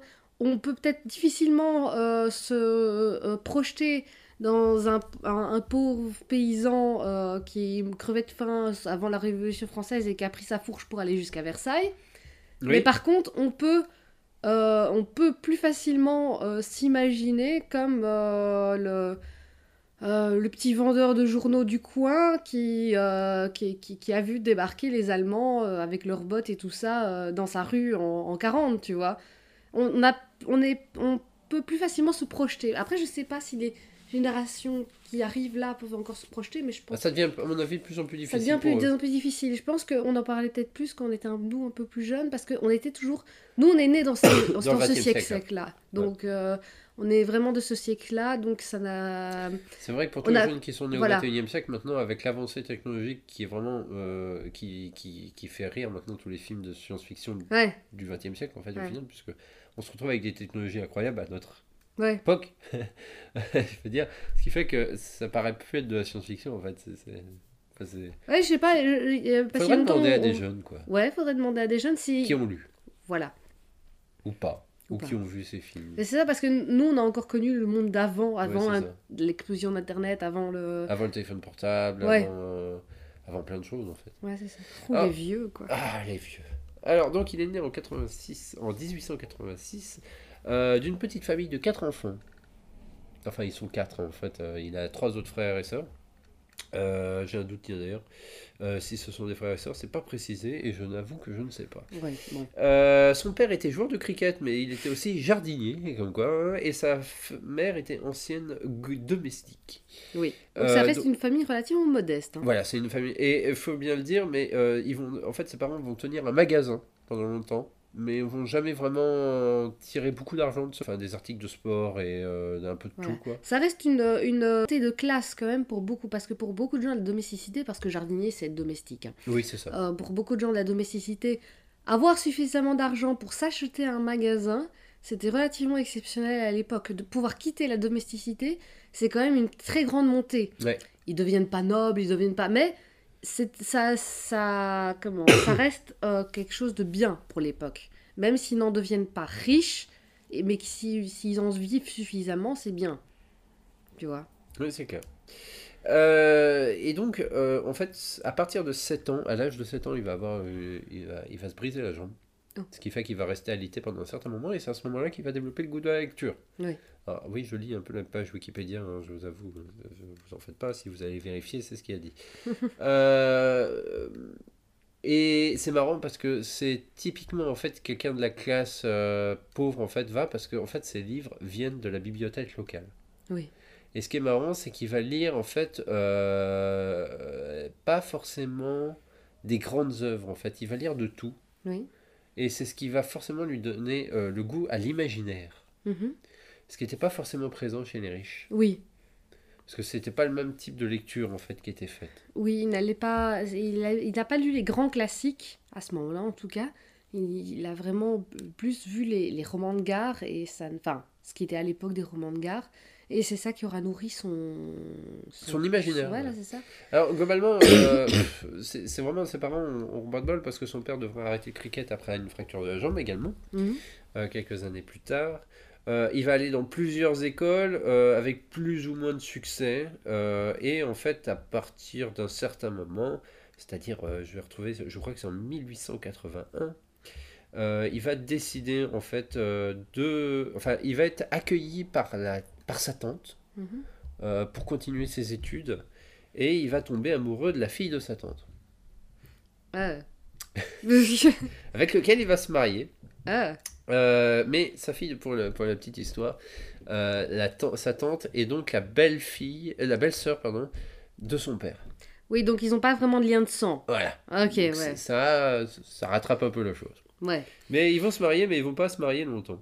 Ils vont pas se marier longtemps. parce Eh, ça avait l'air d'être un, d'être un, un petit coureur quand même. Ah mais oui, mais non mais clairement, oui oui, euh, quand on regarde un peu sur la page Wikipédia, quand on voit ses, ses amourettes, tout ça, euh, c'est assez drôle parce que le gars il va avoir des amourettes un peu partout. Ouais, D'ailleurs, ça se voit un peu dans l'épisode, hein, il, a, il a très vite des crushs. Hein. Ouais, il, il va être marié deux fois. Mhm. grosso modo. Donc la première, c'est Isabelle Marie Wells, euh, qui bien sûr s'appelait Robbins, en fait. Euh, non, attends. Non, c'est pas Robbins. Isabelle Marie, euh, je sais plus. Enfin, en tout cas, elle s'appelait pas Wells au départ, parce que sinon ça fait très bizarre. Et euh, en fait, en 84, ils vont se séparer et il va se tomber amoureuse d'une de ses étudiantes. Euh, Euh, qui s'appelle euh, Anne, Amy Catherine, euh, surnommée Jane Robbins. Voilà, c'est là. Et avec lequel il restera marié quasiment une bonne partie de sa vie. Entre-temps, il aura des amourettes avec d'autres filles, oui. avec lesquelles il aura des enfants. Euh, il aura des enfants aussi avec ses, femmes, donc il, il- il a, de la- il a de la descendance, on peut dire. D'ailleurs, l'un de ses descendants est plutôt connu. Euh, je vais essayer de retrouver son nom, parce que j'oublie toujours. Mais en fait, il est plutôt connu parce que son arrière-petit-fils a travaillé notamment sur Qui veut la peau de Roger Rabbit en tant que dessinateur. Pas mal. Euh, il a travaillé sur Le Prince d'Égypte Pas en mal. tant que réalisateur, un des réalisateurs, parce que ça a été réalisé à plusieurs mains, et euh, sur d'autres films Pixar, euh, non pas Pixar, Disney, C'était pas des Dreamworks ou c'était Dreamworks, parce qu'il a travaillé sur Shrek 2, il me semble. Ouais. Enfin bref, c'est Simon Wells, hein, il me semble. je, je recherche sa page pour être sûr. Bien sûr, euh, c'est très c'est marrant, sur, comme sur Wikipédia, sur téléphone et sur ordinateur, ça n'a pas du tout la même mise en page. Euh, et c'est même assez gaspillé en fait. enfin bref, en tout cas, euh, son arrière-petit-fils, ça existe encore. Et en fait, la, la- la- la lignée des Wells en fait existe encore. Oui. Euh, mais surtout, en fait, il sera, il sera très vite connu par ses nouvelles euh, qu'il écrira d'abord dans des journaux, qu'il fera pas apparaître dans des journaux. Euh, beaucoup des- de ses premières œuvres ne sont pas signées. Donc c'est très difficile de déterminer en fait. si c'est lui contre- ou pas. Oui, si c'est lui ou pas, parce qu'en fait, il y a, in- il a apparemment, il a été très prolifique de- durant cette période-là. Mhm. Et euh, c'est très difficile, en fait, du fait que c'était pas systématiquement signé, de lui attribuer un texte ou pas. Ah. Comme toujours, parce que honnêtement, quand tu vois des nouvelles de pareil dans des journaux de l'époque, c'est tellement court que tu n'as pas Ouais. assez de temps pour savoir si c'est la patte de l'artiste ou Oui, tout oui. ça. C'est comme tu me faisais, enfin, tu as la version euh, de travail de, de- du portrait de Dorian Gray Oui. qui est attribuée à. Euh, non, non, non, non, tu confonds avec Téléni. Ah oui, c'est Téléni, pardon. ouais, qui est attribué à Oscar Wilde. À Oscar Wilde, mais on n'est pas On n'est jamais sûr à 100%, mais c'est suffi... il y a... oui, il y a suffisamment. Mais c'est une version de travail du portrait de Dorian Gray. Non, du tout, non. Ah, je ça n'a rien à voir. C'est une version de travail de quoi? Bah, c'est pas une version de travail du tout, non. C'est juste Ah, un je croyais. roman porno gay extrêmement intense. Ah, je Désolé. croyais que c'était une version. D'accord. J'avais mal compris en fait. non, non, non, non. Euh, non, mais et- en fait, il a fourni euh, le portrait de Dorian Gray à peu près au même moment, c'est ça? Je crois que c'est ça. C'est Oui, pour ça que ça s'est mélangé oui. dans mon cerveau Ouais. à cause de ça, oui. Et je les ai lus quasiment en même temps, le- le- la version de travail et tout ça. La version de travail de Dorian Gray est un peu plus épicée, on va dire. Oui, voilà, c'est ça. Mais Téléni, c'est attribué. Ah, à là, c'est trash, là. Là, Là, c'est même plus épicé, là. non, honnêtement, je, honnêtement, même, euh, honnêtement, j'ai même pas spécialement apprécié. C'est vrai Ouais, non, c'était vulgaire. Ah ouais. Donc c'est en fait c'est peut-être pour ça qu'on n'est pas sûr en fait que ce soit lui. Pas forcément, parce, qu'il pouvait être vulgaire dans certains de ses... Non mais je veux dire comme c'est pas signé, Oui, dans on peut ses se dire ah tiens c'est de la ça dépend Non, comment mais de toute manière, il aurait été plus vite en prison qu'il ne l'a été si s'il l'avait signé, hein, celle-là. Oui, Donc, tu euh. Alors, tout ça pour dire. Euh, euh, en dehors des, des nouvelles et des romans qu'il a écrits, qui sont très célèbres, il a écrit des bouquins scientifiques et, euh, philosophiques et aussi politiques, euh, assez variés, puisque c'était un socialiste. Oh. Euh, d'un certain mouvement. oui, mais socialiste d'époque aussi. Oui, socialiste d'époque. Ouais. Il était aussi assez peu croyant, honnêtement. Au début de sa vie, il était vraiment pas trop croyant, il croyait spécialement, mais il est devenu athéiste vers la fin de sa vie. oui. Euh, et, et donc, euh, il est surtout connu pour avoir écrit donc La machine à explorer le temps, L'homme invisible, La guerre des mondes, L'île du docteur Moreau, euh, Les premiers hommes sur la lune, The Shape of Things to Come. Je, je ne connais pas le titre français par contre. Tiens, je vais vérifier. Est-ce que celui-là? Ah, c'est The Shape of Things to Come. Merci Wikipédia. Est-ce qu'il n'aurait pas été traduit celui-là? Tiens, ça me paraît très bizarre. bah, ça, ça se peut, hein. Euh, Anne Veronica, When the Sleeper Awake, euh, qui sera retravaillé par lui-même euh, quelques années plus tard en 1910 euh, sur- sous le titre The Sleeper Awaken. C'est pareil, c'est des romans qu'on connaît pas, Non. mais qui ont été adaptés ou qui sont référencés en fait. Dans la culture anglaise, ils sont assez connus ces romans. D'accord, oui, c'est un peu comme. Ben, comment tu, tu, si tu connais pas Shakespeare, tu rates la moitié des blagues euh, anglaises. J'ai Ah, parfois l'impression. C'est- Ça, c'est certain. Et il y a beaucoup de. et Wells, a, bon, c'est peut-être pas Shakespeare, il y a beaucoup de refs à Wells dans beaucoup de- d'histoires. Et donc, euh, grosso modo, il est considéré par les Anglais comme étant le papa de la science-fiction. Oui. Un peu à tort, je dirais, euh, Mais ça oui, c'est de typique la des science- Anglais. La science-fiction anglophone, oui. Je dirais de la science-fiction moderne limite pessimiste. Oui. Oui, parce qu'effectivement, on peut pas, on peut considérer que euh, Jules Verne était du côté optimiste de la chose. Et encore. Jules Verne était plus optimiste que. euh, parce qu'en fait, il y a, il y a eu un. Disons que oui, euh, Jules Verne, il a le côté Sons of Wonder, Ouais. et alors que Wells a le côté Oh mon dieu, c'est horrible. Oui, et surtout, ça va s'aggraver avec le temps. Ouais. Parce qu'en 1933, il va donc publier euh, The Shape of Things to Come, Ouais. qui, en- involontairement probablement, mais aussi par rapport au fait qu'il a été écrit dans une certaine période, va plus ou moins euh, Annoncé. annoncer la Seconde Guerre mondiale en fait. Ouais. Parce que c'est vraiment une guerre de civilisation qui se développe en Europe. Mhm. euh, et qui va très mal, mais le roman s'étale sur euh, beaucoup plus d'années, puisque ça se finit, je crois, jusqu'en 2106. Heureusement, on n'est pas en guerre jusqu'à là. Enfin, ça, ça, ça, ça, Mhm. ça se, ça, se, ça se discute. Mais euh, grosso modo, euh, en fait, plus ça va aller dans sa vie, plus il va devenir en quelque sorte pessimiste. Il va aussi avoir un, un regard assez négatif sur ses premières œuvres Oui. il va pas vraiment les aimer en fait. Euh, il va vraiment. par exemple, Il y a beaucoup d'artistes qui rejettent leurs premières œuvres. hein. ouais, The Sleeper Awakens, par exemple, qui est en fait une version de retravaillée, modifiée de, du roman, de la nouvelle When the Sleeper Wakes. C'est la même histoire, Mhm. mais en fait, ce qui s'est passé, c'est qu'à ce moment-là, il écrivait deux nouvelles euh, pour son éditeur. Il était un peu en burn-out. euh, et il a expédié en fait la, la fin de the, When the Sleeper Wakes pour partir en Mhm. vacances. Parce qu'il Oui. sentait qu'il avait besoin de vacances. Mhm. Et en, en fait, à son, il pensait le finir avant que ça parte à l'impression à son retour de vacances, mais il est tombé malade, longuement. Il a réussi à finir, tant bien que mal, son deux- sa deuxième nouvelle, sans jamais vraiment avoir le temps de revenir sur la première. Oui. Et donc, des années plus tard, euh, il s'est dit, je sais plus où je voulais revenir, je sais plus ce que je voulais faire Ah, on avec. recommence. Non, non, non, il l'a juste en supprimant euh, tout ce qui était répétition, en supprimant des petits morceaux, tout ça. Mais grosso modo, il a jamais refait la fin qu'il voulait faire. Et il a, il a toujours regretté ça, Oui. d'avoir expédié la fin, en fait. Mhm. Et apparemment, quand tu lis le bouquin, ça se ressent, en fait, que la fin est expédiée. Et le- pour, la, pour, pour l'anecdote, ce Sleeper Awake, ça, ça raconte l'histoire d'un gars qui a des insomnies et qui prend un médicament pour essayer de dormir et qui, qui dort, en fait, pendant, pendant plus de 100 ans. Ok. Et quand il se réveille, il s'aperçoit qu'il est milliardaire. Et surtout qu'il y a tout un culte qui s'est tourné autour de lui. Et qui a, qui a un ordre euh, un peu bizarre euh, qui a, qui, a, qui a- en fait, qui a utilisé son argent pour devenir euh, leader du monde, tout ça.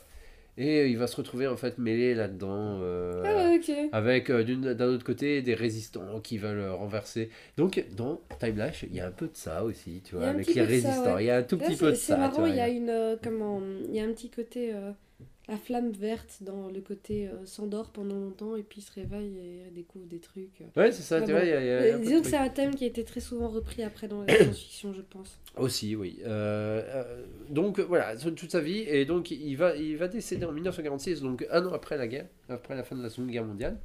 Euh, il était atteint de diabète et il a fondé, enfin il a cofondé la, la, la plus grande association caritative sur le diabète, Oui. Diab- Diabetes UK. Ce qui est marrant quand on y Enfin, pense. marrant. Enfin marrant quand on y pense, euh, façon de parler, parce que Jules Verne aussi est mort du diabète en fait.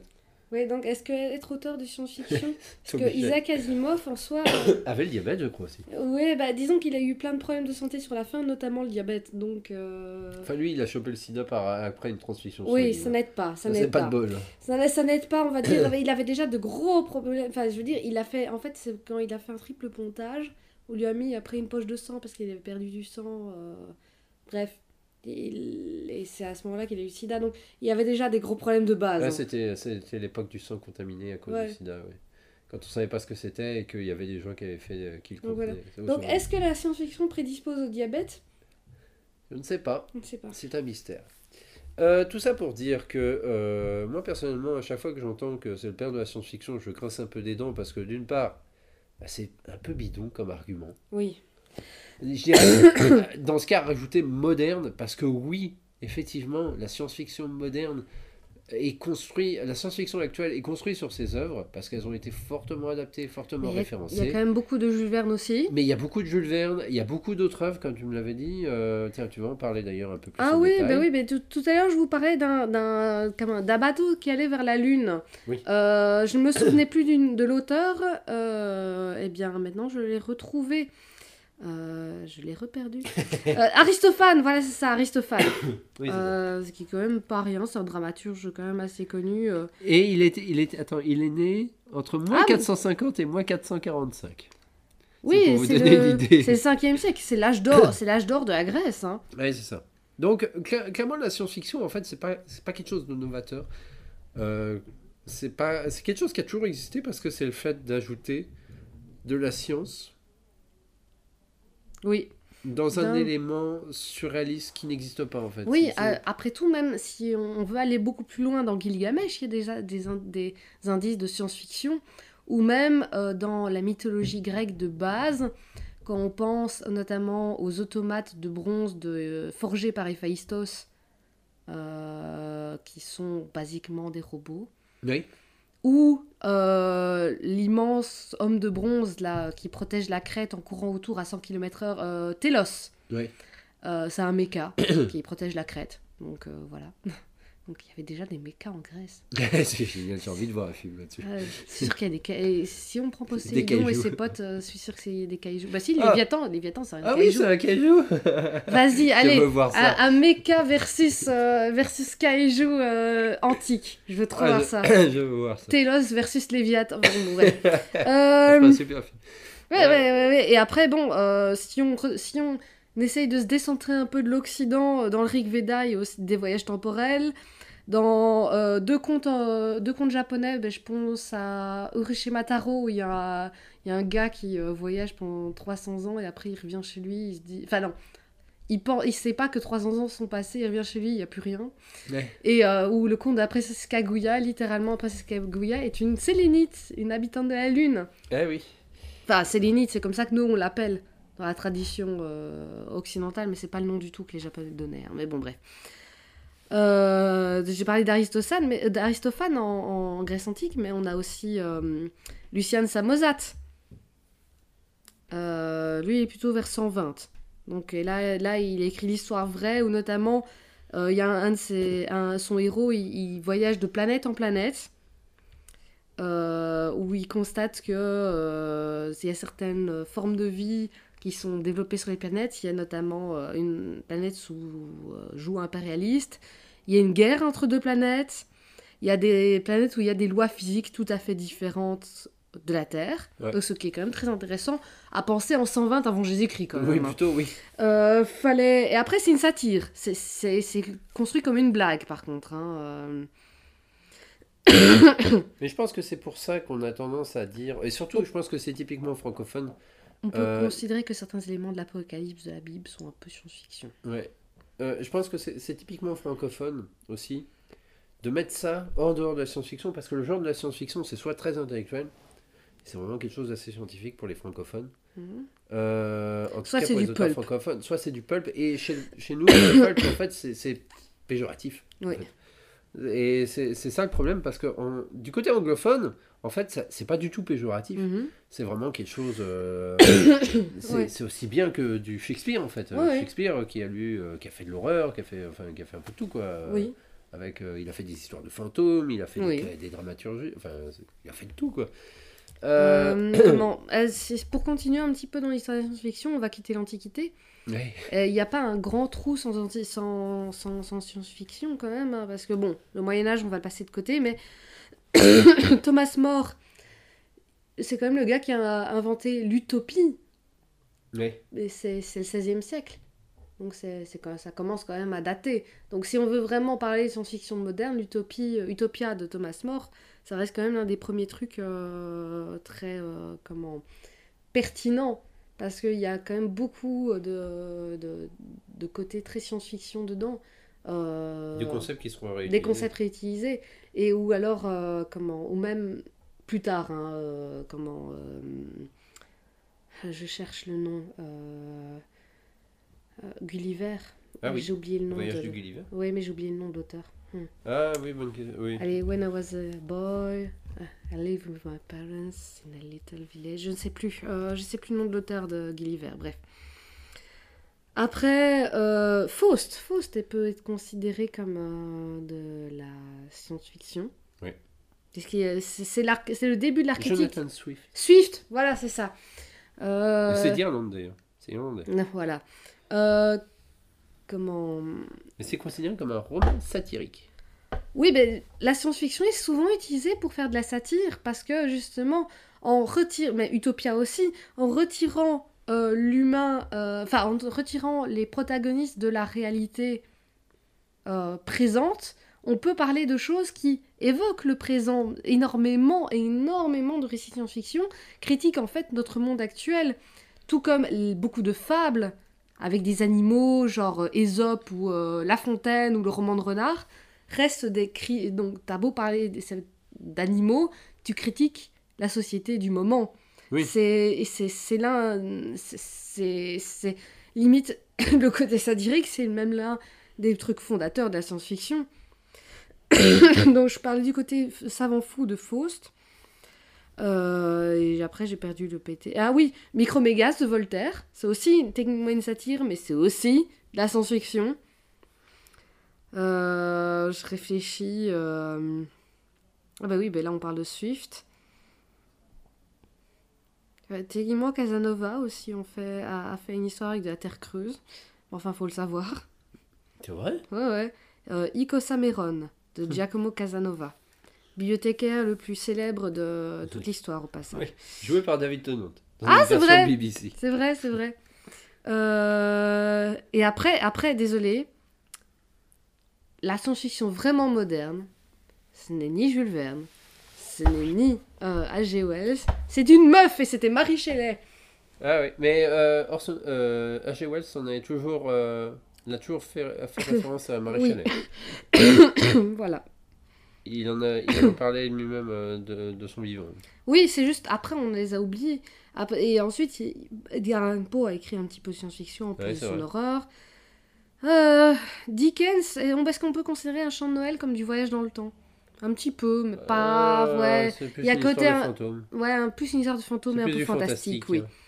La, et- oui, surtout la, la, comment, la, la limite entre la fantastique, la science-fiction et la fantasy reste quand même assez poreuse jusqu'à l'époque vraiment moderne. Et quand je dis moderne, c'est euh, plus, euh, plus euh, il y a 50-60 ans. hein. Ouais. Avant, ça reste poreux. Oui, parce qu'on utilise les trois au final. D'ailleurs, est-ce que tu connais la parabole du chat?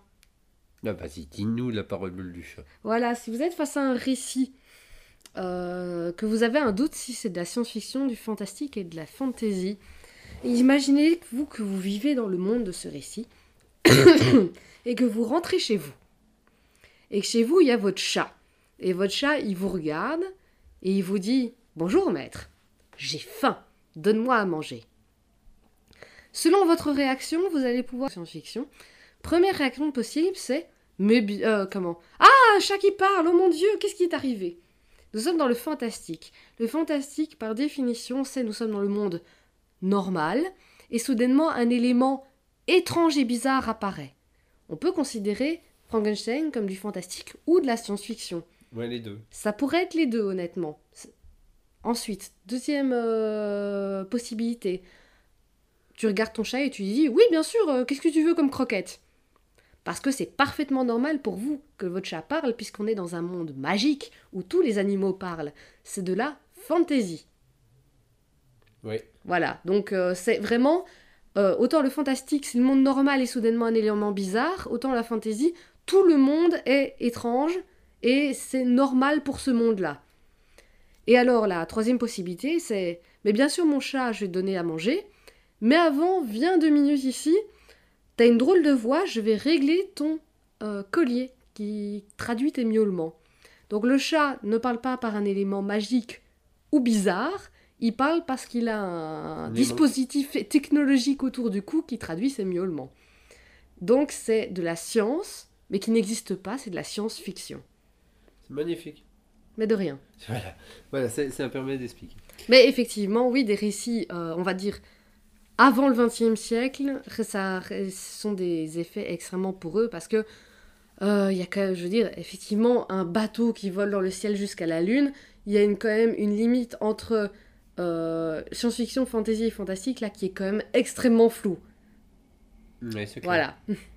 Alors, on va parler de, par exemple, rapidement de, la version Jules, enfin rapidement, on va parler un peu rapidement de Jules Verne, parce que justement, il est toujours considéré comme étant principalement un auteur d'aventure. Oui. Parce qu'effectivement, il a écrit beaucoup de récits d'aventure. Oui. Michel Strogoff, Cinq semaines en ballon, Les aventures du capitaine Hat terrasse, euh, les, les, comment, comment il Deux ans de vacances. Deux ans de vacances. Le tour du monde, genre 80 jours. Voilà, les, les aventuriers du, Jonathan, je crois, c'est ça, ou je sais plus. Oui, oui, non, non, il y, a un, il y a un texte avec ça, il faut que je te retrouve le texte exact. Pardon. Euh, les tribulations de Chinois en Chine, ce genre de. Les révoltes du Bounty. Effectivement, il a écrit beaucoup de romans d'aventure, mais il a écrit aussi beaucoup de romans de science-fiction. Parce que, oui, 20 milieux sous les mers, ça reste de la science-fiction. 20 milieux sous les mers de la Terre à la Lune, enfin autour de la Lune techniquement, L'île mystérieuse, Voyage au centre de la Terre, euh, que je cherche un peu encore parce qu'il a écrit plus d'une soixantaine de textes, donc honnêtement c'est très dur. Et moi j'avoue que je, mis à part les, les, euh, trois principaux, euh, j'en ai, j'en ai lu quasiment aucun. Hein. Le rayon vert, je Ah parce que tu en as lu en fait? Oui, mais il y a longtemps. Oui, comme à peu près tout le monde en a lu entre 10 et 13 ans, ce qui est l'âge idéal pour lire du Jules Verne. Avant, tu peux pas comprendre, après, ça devient trop chiant. en fait, c'est, la, en fait, ce qui est, ce qui est rebutant, euh, ce qui est, euh, ce qui est rebute en fait les gens avec souvent Jules Verne, c'est la manière dont c'est écrit qui est ancienne. Oui, non, c'est pas que c'est ancienne, c'est qu'il écrivait à la ligne. Oui, aussi. C'est un gars qui était payé à la ligne et on voyait qu'il faisait énormément de remplissage. Déjà, il met les listes interminable de poissons dans. Comment là bah, C'est 20 milieux sous les mers. 20 sous les mers, voilà, merci. Euh, on s'en serait bien passé. C'est clair. L'île sur le toit du je crois que c'est lui aussi. Non, ça, c'est un Disney. C'est jamais parce que Disney a aussi adapté beaucoup. Euh. en fait, je crois que c'est notre vision de la science-fiction qui est maintenant trop moderne et qui fait que ces œuvres-là, c'est plus de la science-fiction parce que c'est trop loin de notre époque. Oui. Ça faisait rêver à l'époque. Mais maintenant, maintenant, on le pourrait qualifier de steampunk. oui, c'est devenu du steampunk. Mais le steampunk, c'est des récits actuels qui sont écrits comme si c'était un, une période victorienne mais futuriste. C'est ça. Alors que est-ce qu'on peut considérer une histoire victorienne mais futuriste comme steampunk? Je ne sais pas. Ce qu'il y a, c'est que c'est du futurisme par contre. Oui, il y avait une histoire, un roman de Tennant euh, de la nouvelle série euh, qui était justement, qui était un peu steampunk comme ça, et c'était de la SF. Oui, mais il y, a, énormément de romans steampunk qui, qui sont sortis il y a ces dernières années. Je pensais notamment, je crois que, je sais plus si c'est pas Pierre Pével qui avait sorti Euh, c'est l'histoire avec Paris, euh, Paris des merveilles, un truc de genre. Euh, ça avait l'air très sympa, mais bon, je suis pas très steampunk de base, donc euh, j'ai pas lu.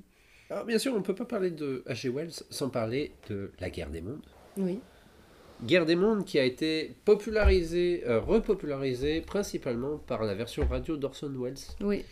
Euh, qui a un peu un, Pas George un Orwell, mythe- comme j'ai dit l'autre jour. Comme Hein Et de- pas George Orwell, comme j'ai dit pas tantôt. Orwell, mais qui a un peu un mythe autour de ça, Oui. euh, dans le sens où euh, la légende veut que ça a fait euh, paniquer euh, les Américains qui ont cru vraiment à l'arrivée. euh, Non, mais il y a trois pays qui l'ont écouté. Il y a fait, trois hein. pays qui l'ont écouté. En fait, vraisemblablement, oui, la vraie histoire, c'est qu'en fait, il n'y a pas grand monde qui l'ont écouté. Il y a quelques personnes qui ont téléphoné euh, à la radio pensant que c'était euh, effectivement vrai. Mais c'est un peu le même effet que Ghostwatch à la BBC, où les gens tombent en plein milieu d'un programme euh, sans lire le, le Ouais. programme télé et se disent Oh merde, les extraterrestres sont là Ouais. Ou le même effet que tout ça nous rendra pas le Congo spécial euh, scission de la Belgique. Exactement. Pour ceux qui ont la référence. Voilà, c'est un truc marrant à regarder. Euh, D'ailleurs, à ce propos, tu, savais, tu sais que euh, juste avant sa mort, euh, Orson Welles et George et H.G. Wells seront interviewés ensemble à ce propos. Oh, trop cool Ouais, H.G. Wells dira même merci d'adapter un roman un peu euh, méconnu de ma part, euh, tout ça, mais il dénigre en fait un peu son texte, quoi. Ah ouais, ok. Euh, un peu obscur, quoi. Euh, J'aimerais bien retrouver l'interview de radio parce que c'est une interview radio, donc je, je- je vais essayer de chercher pour Arch- voir si elle existe. Archive.org, à mon avis. Je, je hein. vais regarder pour voir si elle existe encore parce qu'elle date de 45 ou 46 ou 41. Sur Archive, ça doit se trouver. hein. Et elle, elle est donc elle est, elle est assez tardive. D'ailleurs, tu sais qu'il y a quelques temps, on a trouvé des images filmées de Conan. Euh, Ah, faudra que je te, les, je te les renvoie. ouais. Je veux voir ça aussi. Comme quoi, on n'a pas. En fait, c'est pas si loin d'une autre époque, alors qu'en fait, ils ont vécu à la, no- à la même époque. C'est juste que. Ou voilà. c'est un, un audio de Doyle, je sais plus. C'est peut-être un audio. Je suis plus sûre. Et euh, la guerre des mondes. Alors, il y a eu, euh, comme pour beaucoup de- d'adaptations de, H- enfin, de romans d'H.G. Wells, il y a eu beaucoup d'adaptations. Moi, j'aimerais parler d'une version que j'aime beaucoup. Ah oui, euh, celle de Jeff Lynne? Ouais. Ouais. Alors, raconte un peu ce que c'est. Euh, c'est une sorte d'opéra rock en fait. Voilà. Voilà, c'est un opéra rock progressif euh, qui reprend euh, toute la thématique. euh, En fait, qui reprend l'histoire ouais, complète. qui reprend l'histoire complète avec des chansons, des passages musicaux. On vous en passera peut-être un, un petit extrait pense que ça pour, finir, pour finir le Gallicast. C'est très épique. Honnêtement, si vous aimez le rock progressif, c'est du vraiment tout bon. Et ce gars-là n'a fait quasiment que ça. Et il a fait que ça. Donc, Il a fait rien d'autre. il a rien fait d'autre. Donc, ce qui est fort dommage, mais il a fait. Allez, le genre de gars, il a fait un truc, mais il l'a fait bien. Voilà, c'est ça. on, clair. on peut dire, il l'a vraiment bien fait. C'est un très très bon album. Euh, On a la chance d'avoir une version vinyle avec euh, tout Ah, une le... très belle avec les illustrations et les textes. Oui, bah, c'est ça. On a encore le, le, le- tout le livret qui va avec, avec les très belles illustrations. euh. C'est clair. Euh, donc, il y, a- y y plusieurs versions de La Guerre du Monde. Il y a une version de 53 par, réalisée par Georges Pal aussi. Georges Pal a adapté beaucoup de romans. de- Il, me semble que c'est euh, lui aussi qui a fait le film Doc Savage, hein, donc euh, rigole pas trop. hein. Euh, Et donc, La Guerre des Mondes de 53, moi je l'aime bien. Mais maintenant, elle fait un peu cliché, euh, beaucoup plus. Et bien sûr, il y a la version de Steven Spielberg de 2009. avec, euh, Mais le problème de ce genre de récits, c'est vu que ce sont des récits, c'est comme maintenant, on peut considérer que les Asimov sont aussi assez clichés, c'est parce que vu que ce sont des récits terreaux, en fait, dans lesquels beaucoup d'auteurs plus récents viennent puiser leur euh, inspiration, et c'est normal, hein, faire puiser leur inspiration pour écrire des textes plus modernes, à la sauce plus moderne, on peut se dire que ce sont des clichés éculés, mais ce sont les créateurs de ces clichés. Oui, c'est clair. Je veux dire, euh, des extraterrestres avec trois pattes qui, qui, qui se font euh, décimer par une, euh, par une bactérie, on peut se dire, ouais, évidemment. Bah oui, évidemment, mais c'est lui qui l'a inventé. Non, mais je pense qu'en fait, dans ce film-là, c'est les effets spéciaux qui ont, entre guillemets, Ah, Je dirais pas mal vieilli parce que moi je les aime bien, mais ils font beaucoup plus kitsch. Alors que par exemple, il y a, euh, si vous achetez un de ces jours euh, tiens, le- un DVD qui contient les premières œuvres de Ray Harryhausen, Ouais. il avait fait un test euh, de la guerre, de, sur la guerre du monde justement, Mhm. où il montrait en fait une des, une des créatures qui, comme dans le texte, dévissait euh, une partie de son vaisseau pour sortir en fait. ah oui. Et c'est super à regarder Mm. Il a jamais été plus loin, il a juste fait ça. Mais, mais donc, si on devait conseiller en, en fait euh, une version. Moi, si je voulais. euh, vous... Enfin, si vous devez vous initier au, au texte de H.G. Wells, bon, essayez de tomber sur les textes en anglais ou en français, ça dépend sur lequel vous êtes plus agile.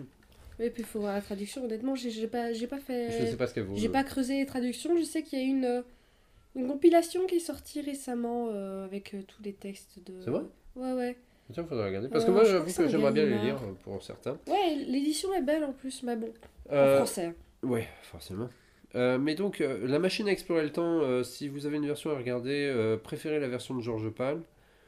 La version de 2005 est faite, voilà, j'ai oublié de dire, en fait, par Si- Simon Wells. Par son Ah, bah arrière-petit-fils, oui. en fait. Elle est réalisée par. Elle, a elle est réalisée par son arrière-petit-fils et elle est... euh, Elle, elle est. Elle est pas mauvaise, elle est, enfin, elle est sympa. Euh, C'est pas, en fait, honnêtement, j'ai tendance à préférer euh, euh, la version de George Pal, même si je sais que la fin n'a rien à voir avec finalement le, le, le Mhm. texte. Ce qui me semble qu'à la fin, euh, le scientifique ne revient jamais en fait à son époque, euh, lors de son dernier voyage. Enfin bref. Mais euh, tout ça pour rebondir sur un autre truc. Il, euh, comme- il, y a, il y a aussi L'homme invisible euh, qu'il faut regarder, la version universelle qui est bien sympa, bien effrayante d'ailleurs, je trouve pour l'époque quand même, avec un effet spécial plutôt fin. Parce que les versions modernes de L'homme invisible en fait s'inspirent du concept, mais n'adaptent jamais le texte en fait. Ouais. Et je crois même que la version universelle n'adapte pas vraiment le texte. Mais s'en inspire déjà beaucoup plus proche que, par exemple, celle de, du Land des Violents, tu vois. Oui. Euh, mais comment Oui. euh, L'île du, l'île du Docteur pareil, euh, c'est des films euh, qui sont vaguement basés sur le, bouquin. Euh, the, The First Man on the Moon, euh, il y a la version donc, euh, De Nigel Neal? de Nigel Neal qui apparemment est très proche du bouquin, donc je crois que ça doit être la- la- l'adaptation la, plus proche. Mais euh, si vous voulez voir un film euh, qui exploite en fait l'univers de H.G. Wells tout en, en ayant un truc bien sympa, c'est un film qui s'appelle euh, C'était demain. Il me semble que c'est ça le titre. euh, euh, je vais vérifier rapidement. Euh, puisque en fait ça raconte euh, euh, H.G. Wells, en, gros, qui euh, invite chez lui euh, des amis pour euh, leur montrer euh, sa dernière invention, qui est donc une machine à voyager dans le temps. Et euh, euh, le- parmi ses amis, en fait, se trouve être euh, Jack l'Éventreur qui bien sûr se cache à ce moment-là. Et Jack l'Éventreur euh, subtilise la machine pour partir dans le futur, en fait, pour s'échapper, pour échapper à la police. Sauf que la machine revient quand même parce qu'elle avait un, un- un- un système de sécurité, en fait, qui permettait de revenir au bout d'un certain moment. Et, et donc, il décide d'essayer de poursuivre son ami dans le futur. D'accord. Et c'est un film qui est vachement bien. C'est vrai? Ah oui, Parce c'est... que non. dit comme ça, ça fait un peu nana. Ah oui, hein. non, non, mais dit comme ça, c'était c'était euh, c'est nanar, c'est un film de 79 euh, qui est franchement euh, assez bien puisque H.G. Wells est joué par Malcolm McDowell. Alors, pas. Mécanique. Ah oui Euh, et il y a qui euh, qu'on avait vu notamment dans Retour vers le futur 3. C'est un film Et- américain? Euh, il me semble que oui. Mais Jack l'Éventreur est joué, euh, c'est pas un secret hein, que ce soit Jack l'Éventreur, mais est joué par David Warner. Ah ouais Donc que des bons acteurs. Oui. Le film est super bien. Le bon, les effets spéciaux sont super bons, je trouve. Et ils n'ont pas vieilli. En VO, ça s'appelle Time After Time. C'est un film sorti en 79. Je ne suis pas sûr qu'il y ait euh, d'édition DVD ou Blu-ray. Je suis même pas sûr que tu puisses le voir en streaming. euh, Tellement. Je, T'essayes rapidement- de me le trouver pour la. Mais la- je l'ai, euh, il me semble que je l'avais euh, quelque part. Euh, donc il faudrait qu'on le regarde parce que ça fait longtemps Ouais. que je l'ai pas vu. Et... Mais un jour, s'il y a un Blu-ray, je l'achèterai parce que c'est vraiment le genre de film en fait qui est complètement oublié. Ah, comme le film que tu m'as montré l'autre jour, que j'ai. Hudson Hawk, c'est Ah ça oui, une seule Euh, J'en avais jamais entendu parler et ça c'était fun Oui, c'est ça, et c'est avec Bruce Willis. Et euh, franchement, c'est le genre de film en fait qui. bah, il- voilà, c'est bien en fait, c'est- c'est c'est juste. euh, c'est juste bien. Et bien sûr, ça part du principe que H.G. Wells avait inventé la machine à voyager dans le temps. Euh, et j'ai pas l'impression qu'il y ait de DVD, honnêtement, à ce que je Mm. vois sur Amazon. Non, à ne pas confondre du coup avec Si c'était demain, qui Ouais, n'a pas l'air d'être à la même chose. J'ai regardé, il doit y avoir un DVD. After Blu-ray. Time. Euh, ouais, euh, y a- y c'est disponible à la location sur euh, Amazon Prime. C'est tout. Ouais.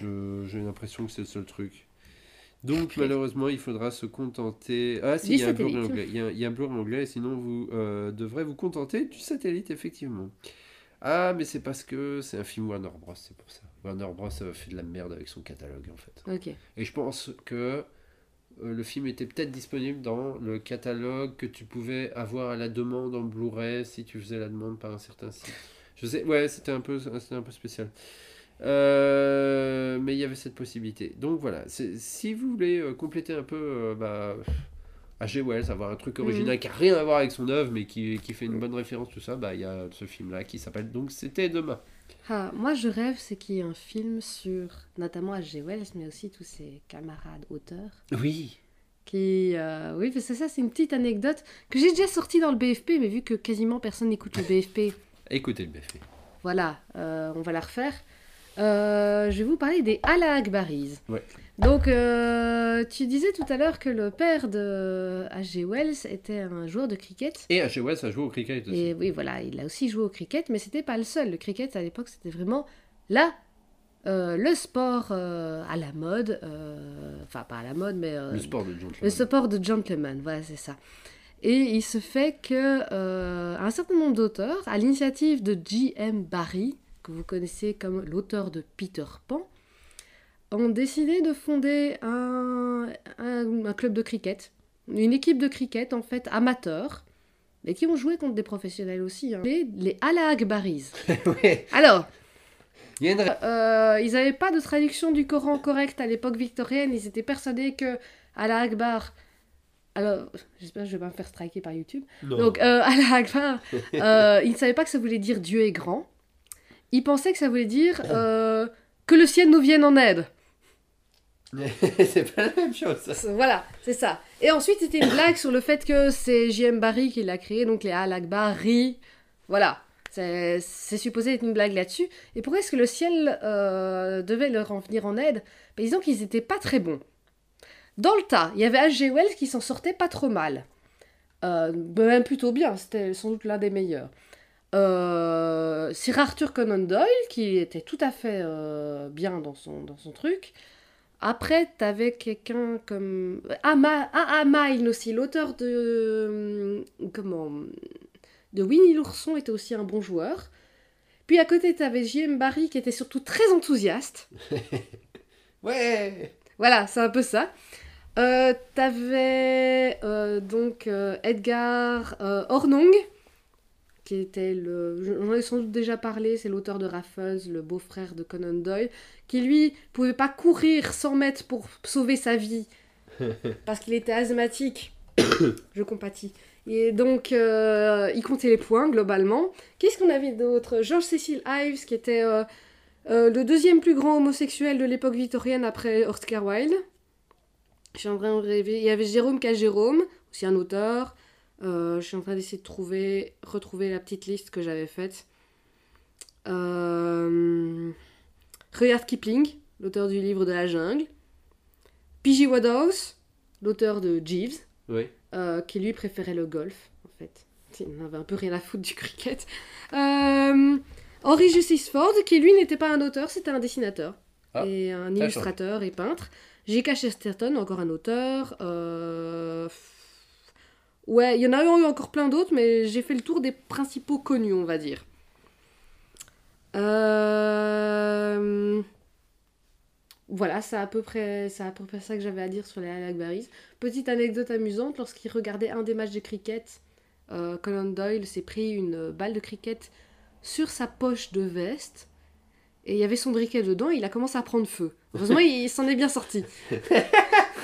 Ça, c'est pas de bol. C'est pas de bol, voilà. Donc voilà, ils, ils se réunissaient pour jouer au cricket et surtout papoter, a priori. Et euh, ça. Ça papotait bien, et à mon avis, ils papotaient mieux qu'ils ne jouaient au cricket. Ouais, à mon avis, oui. Voilà. Enfin, c'est assez marrant de se dire qu'il y a les- une bonne partie des, des, gros- des plus grands auteurs de, de littérature de cette époque-là euh, jouaient dans une équipe de cricket. Quoi. Ouais. Et a- après, maintenant que j'y pense, euh, c'était quand même.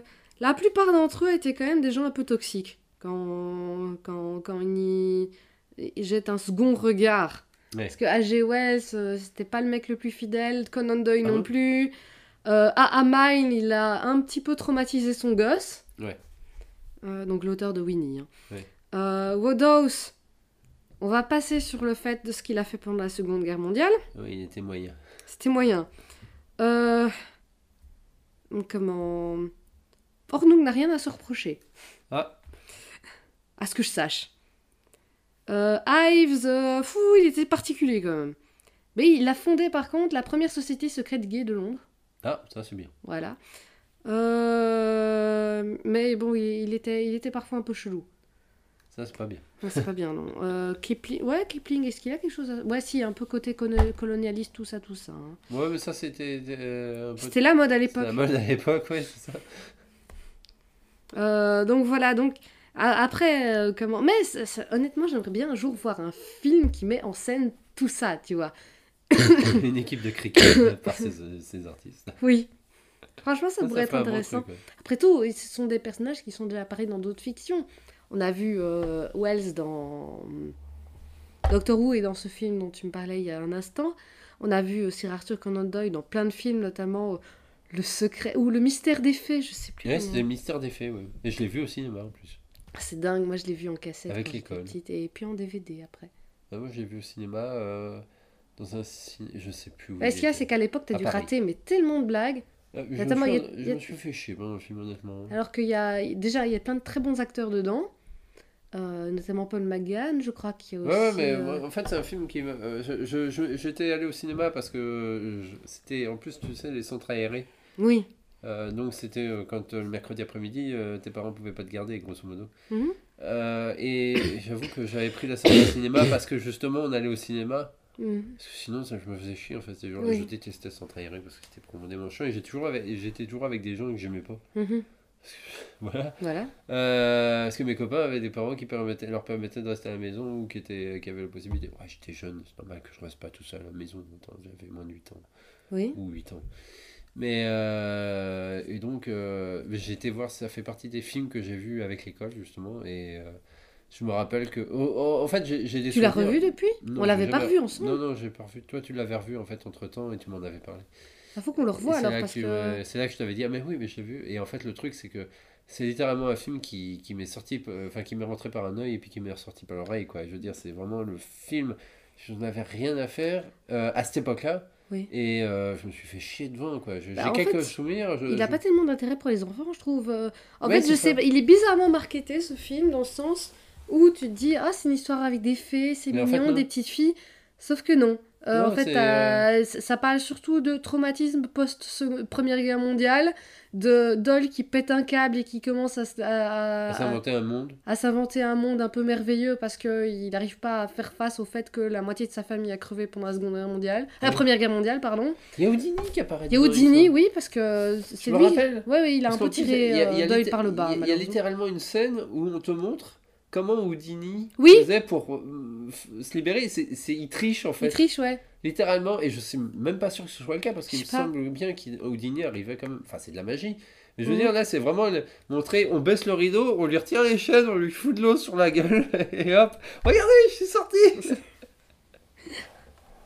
Mais je vois, en fait, c'est, l'un des trucs qui me, en fait, qui m'est resté en tête. Ah ouais. Tu vois, je sais pas si tu vois. Oui, oui. Parce que sinon, tout le reste du film, littéralement, j'ai quasiment aucun souvenir. Je sais de quoi il parle, mais c'est vraiment, c'est. Ah bah alors, il faut vraiment qu'on le revoie ensemble Ouais. alors parce que. Il y a Paul McGann dedans, tu Il y a vois. Paul savais dedans qui, a qui, qui, qui a effectivement est un peu traumatisé par les. par les.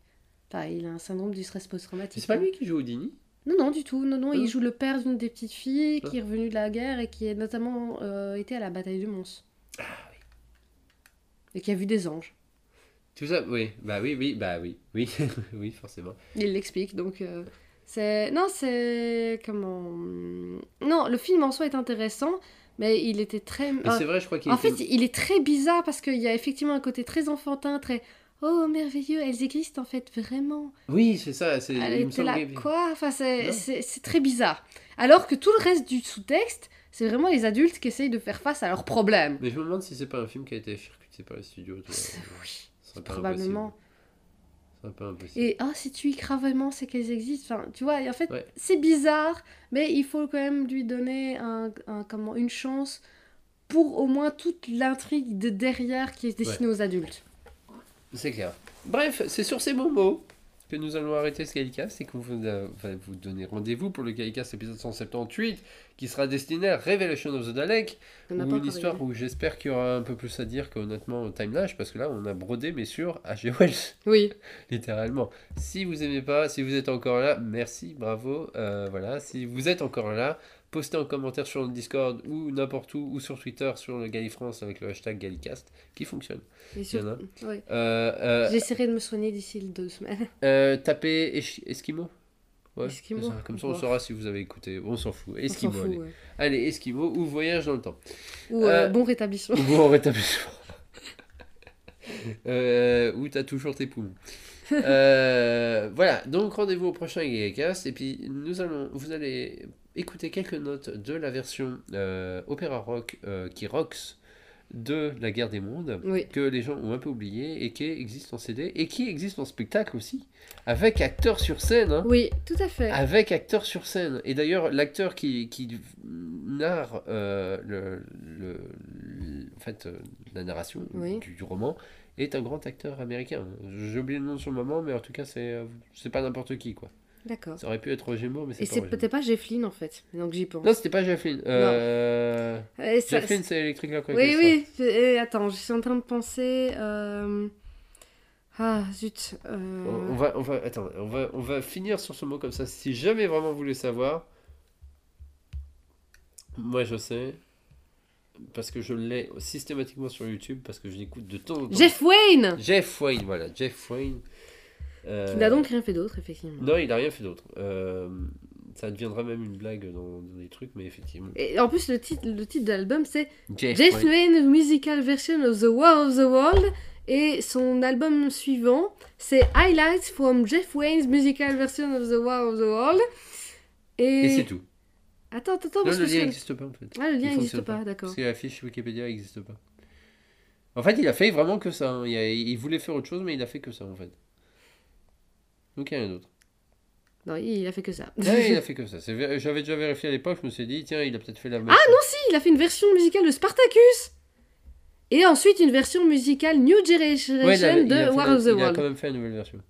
Voilà, c'est ça. Et en 92, il a fait, il a fait Spartacus. Voilà. Il faudra qu'on aille écouter quand même. Spartacus, I'm Spartacus. La blague de, du sacre, de la vie de Brian vient de là en fait. C'est le moment où tout le monde dit I'm Brian, my wife and I, I'm Brian. Ouais. C'est une blague de Spartacus. D'accord, ok. Parce qu'à un moment, t'as tout le monde en fait euh, dans le film qui, Qui, euh, euh, dit, qui est euh, sur le champ, il y a quelqu'un qui est Spartacus et, Et en fait tout le monde dit, ouais. je suis Spartacus, tout ouais. ça. J'ai pas vu, pas vu beaucoup de Peplum, donc. euh, C'est pour ça que le sous-titre du film c'est. euh, euh, Attends, c'est quoi la la vie de Brian C'est. Non, c'est Sacré Graal, le film à côté duquel euh, Spartacus fait un documentaire, je crois. Enfin, voilà. Bref, rendez-vous au prochain Gaycast et ce soir vos mots et écoutez de la bonne musique. Et bientôt. va-vous. Va vous.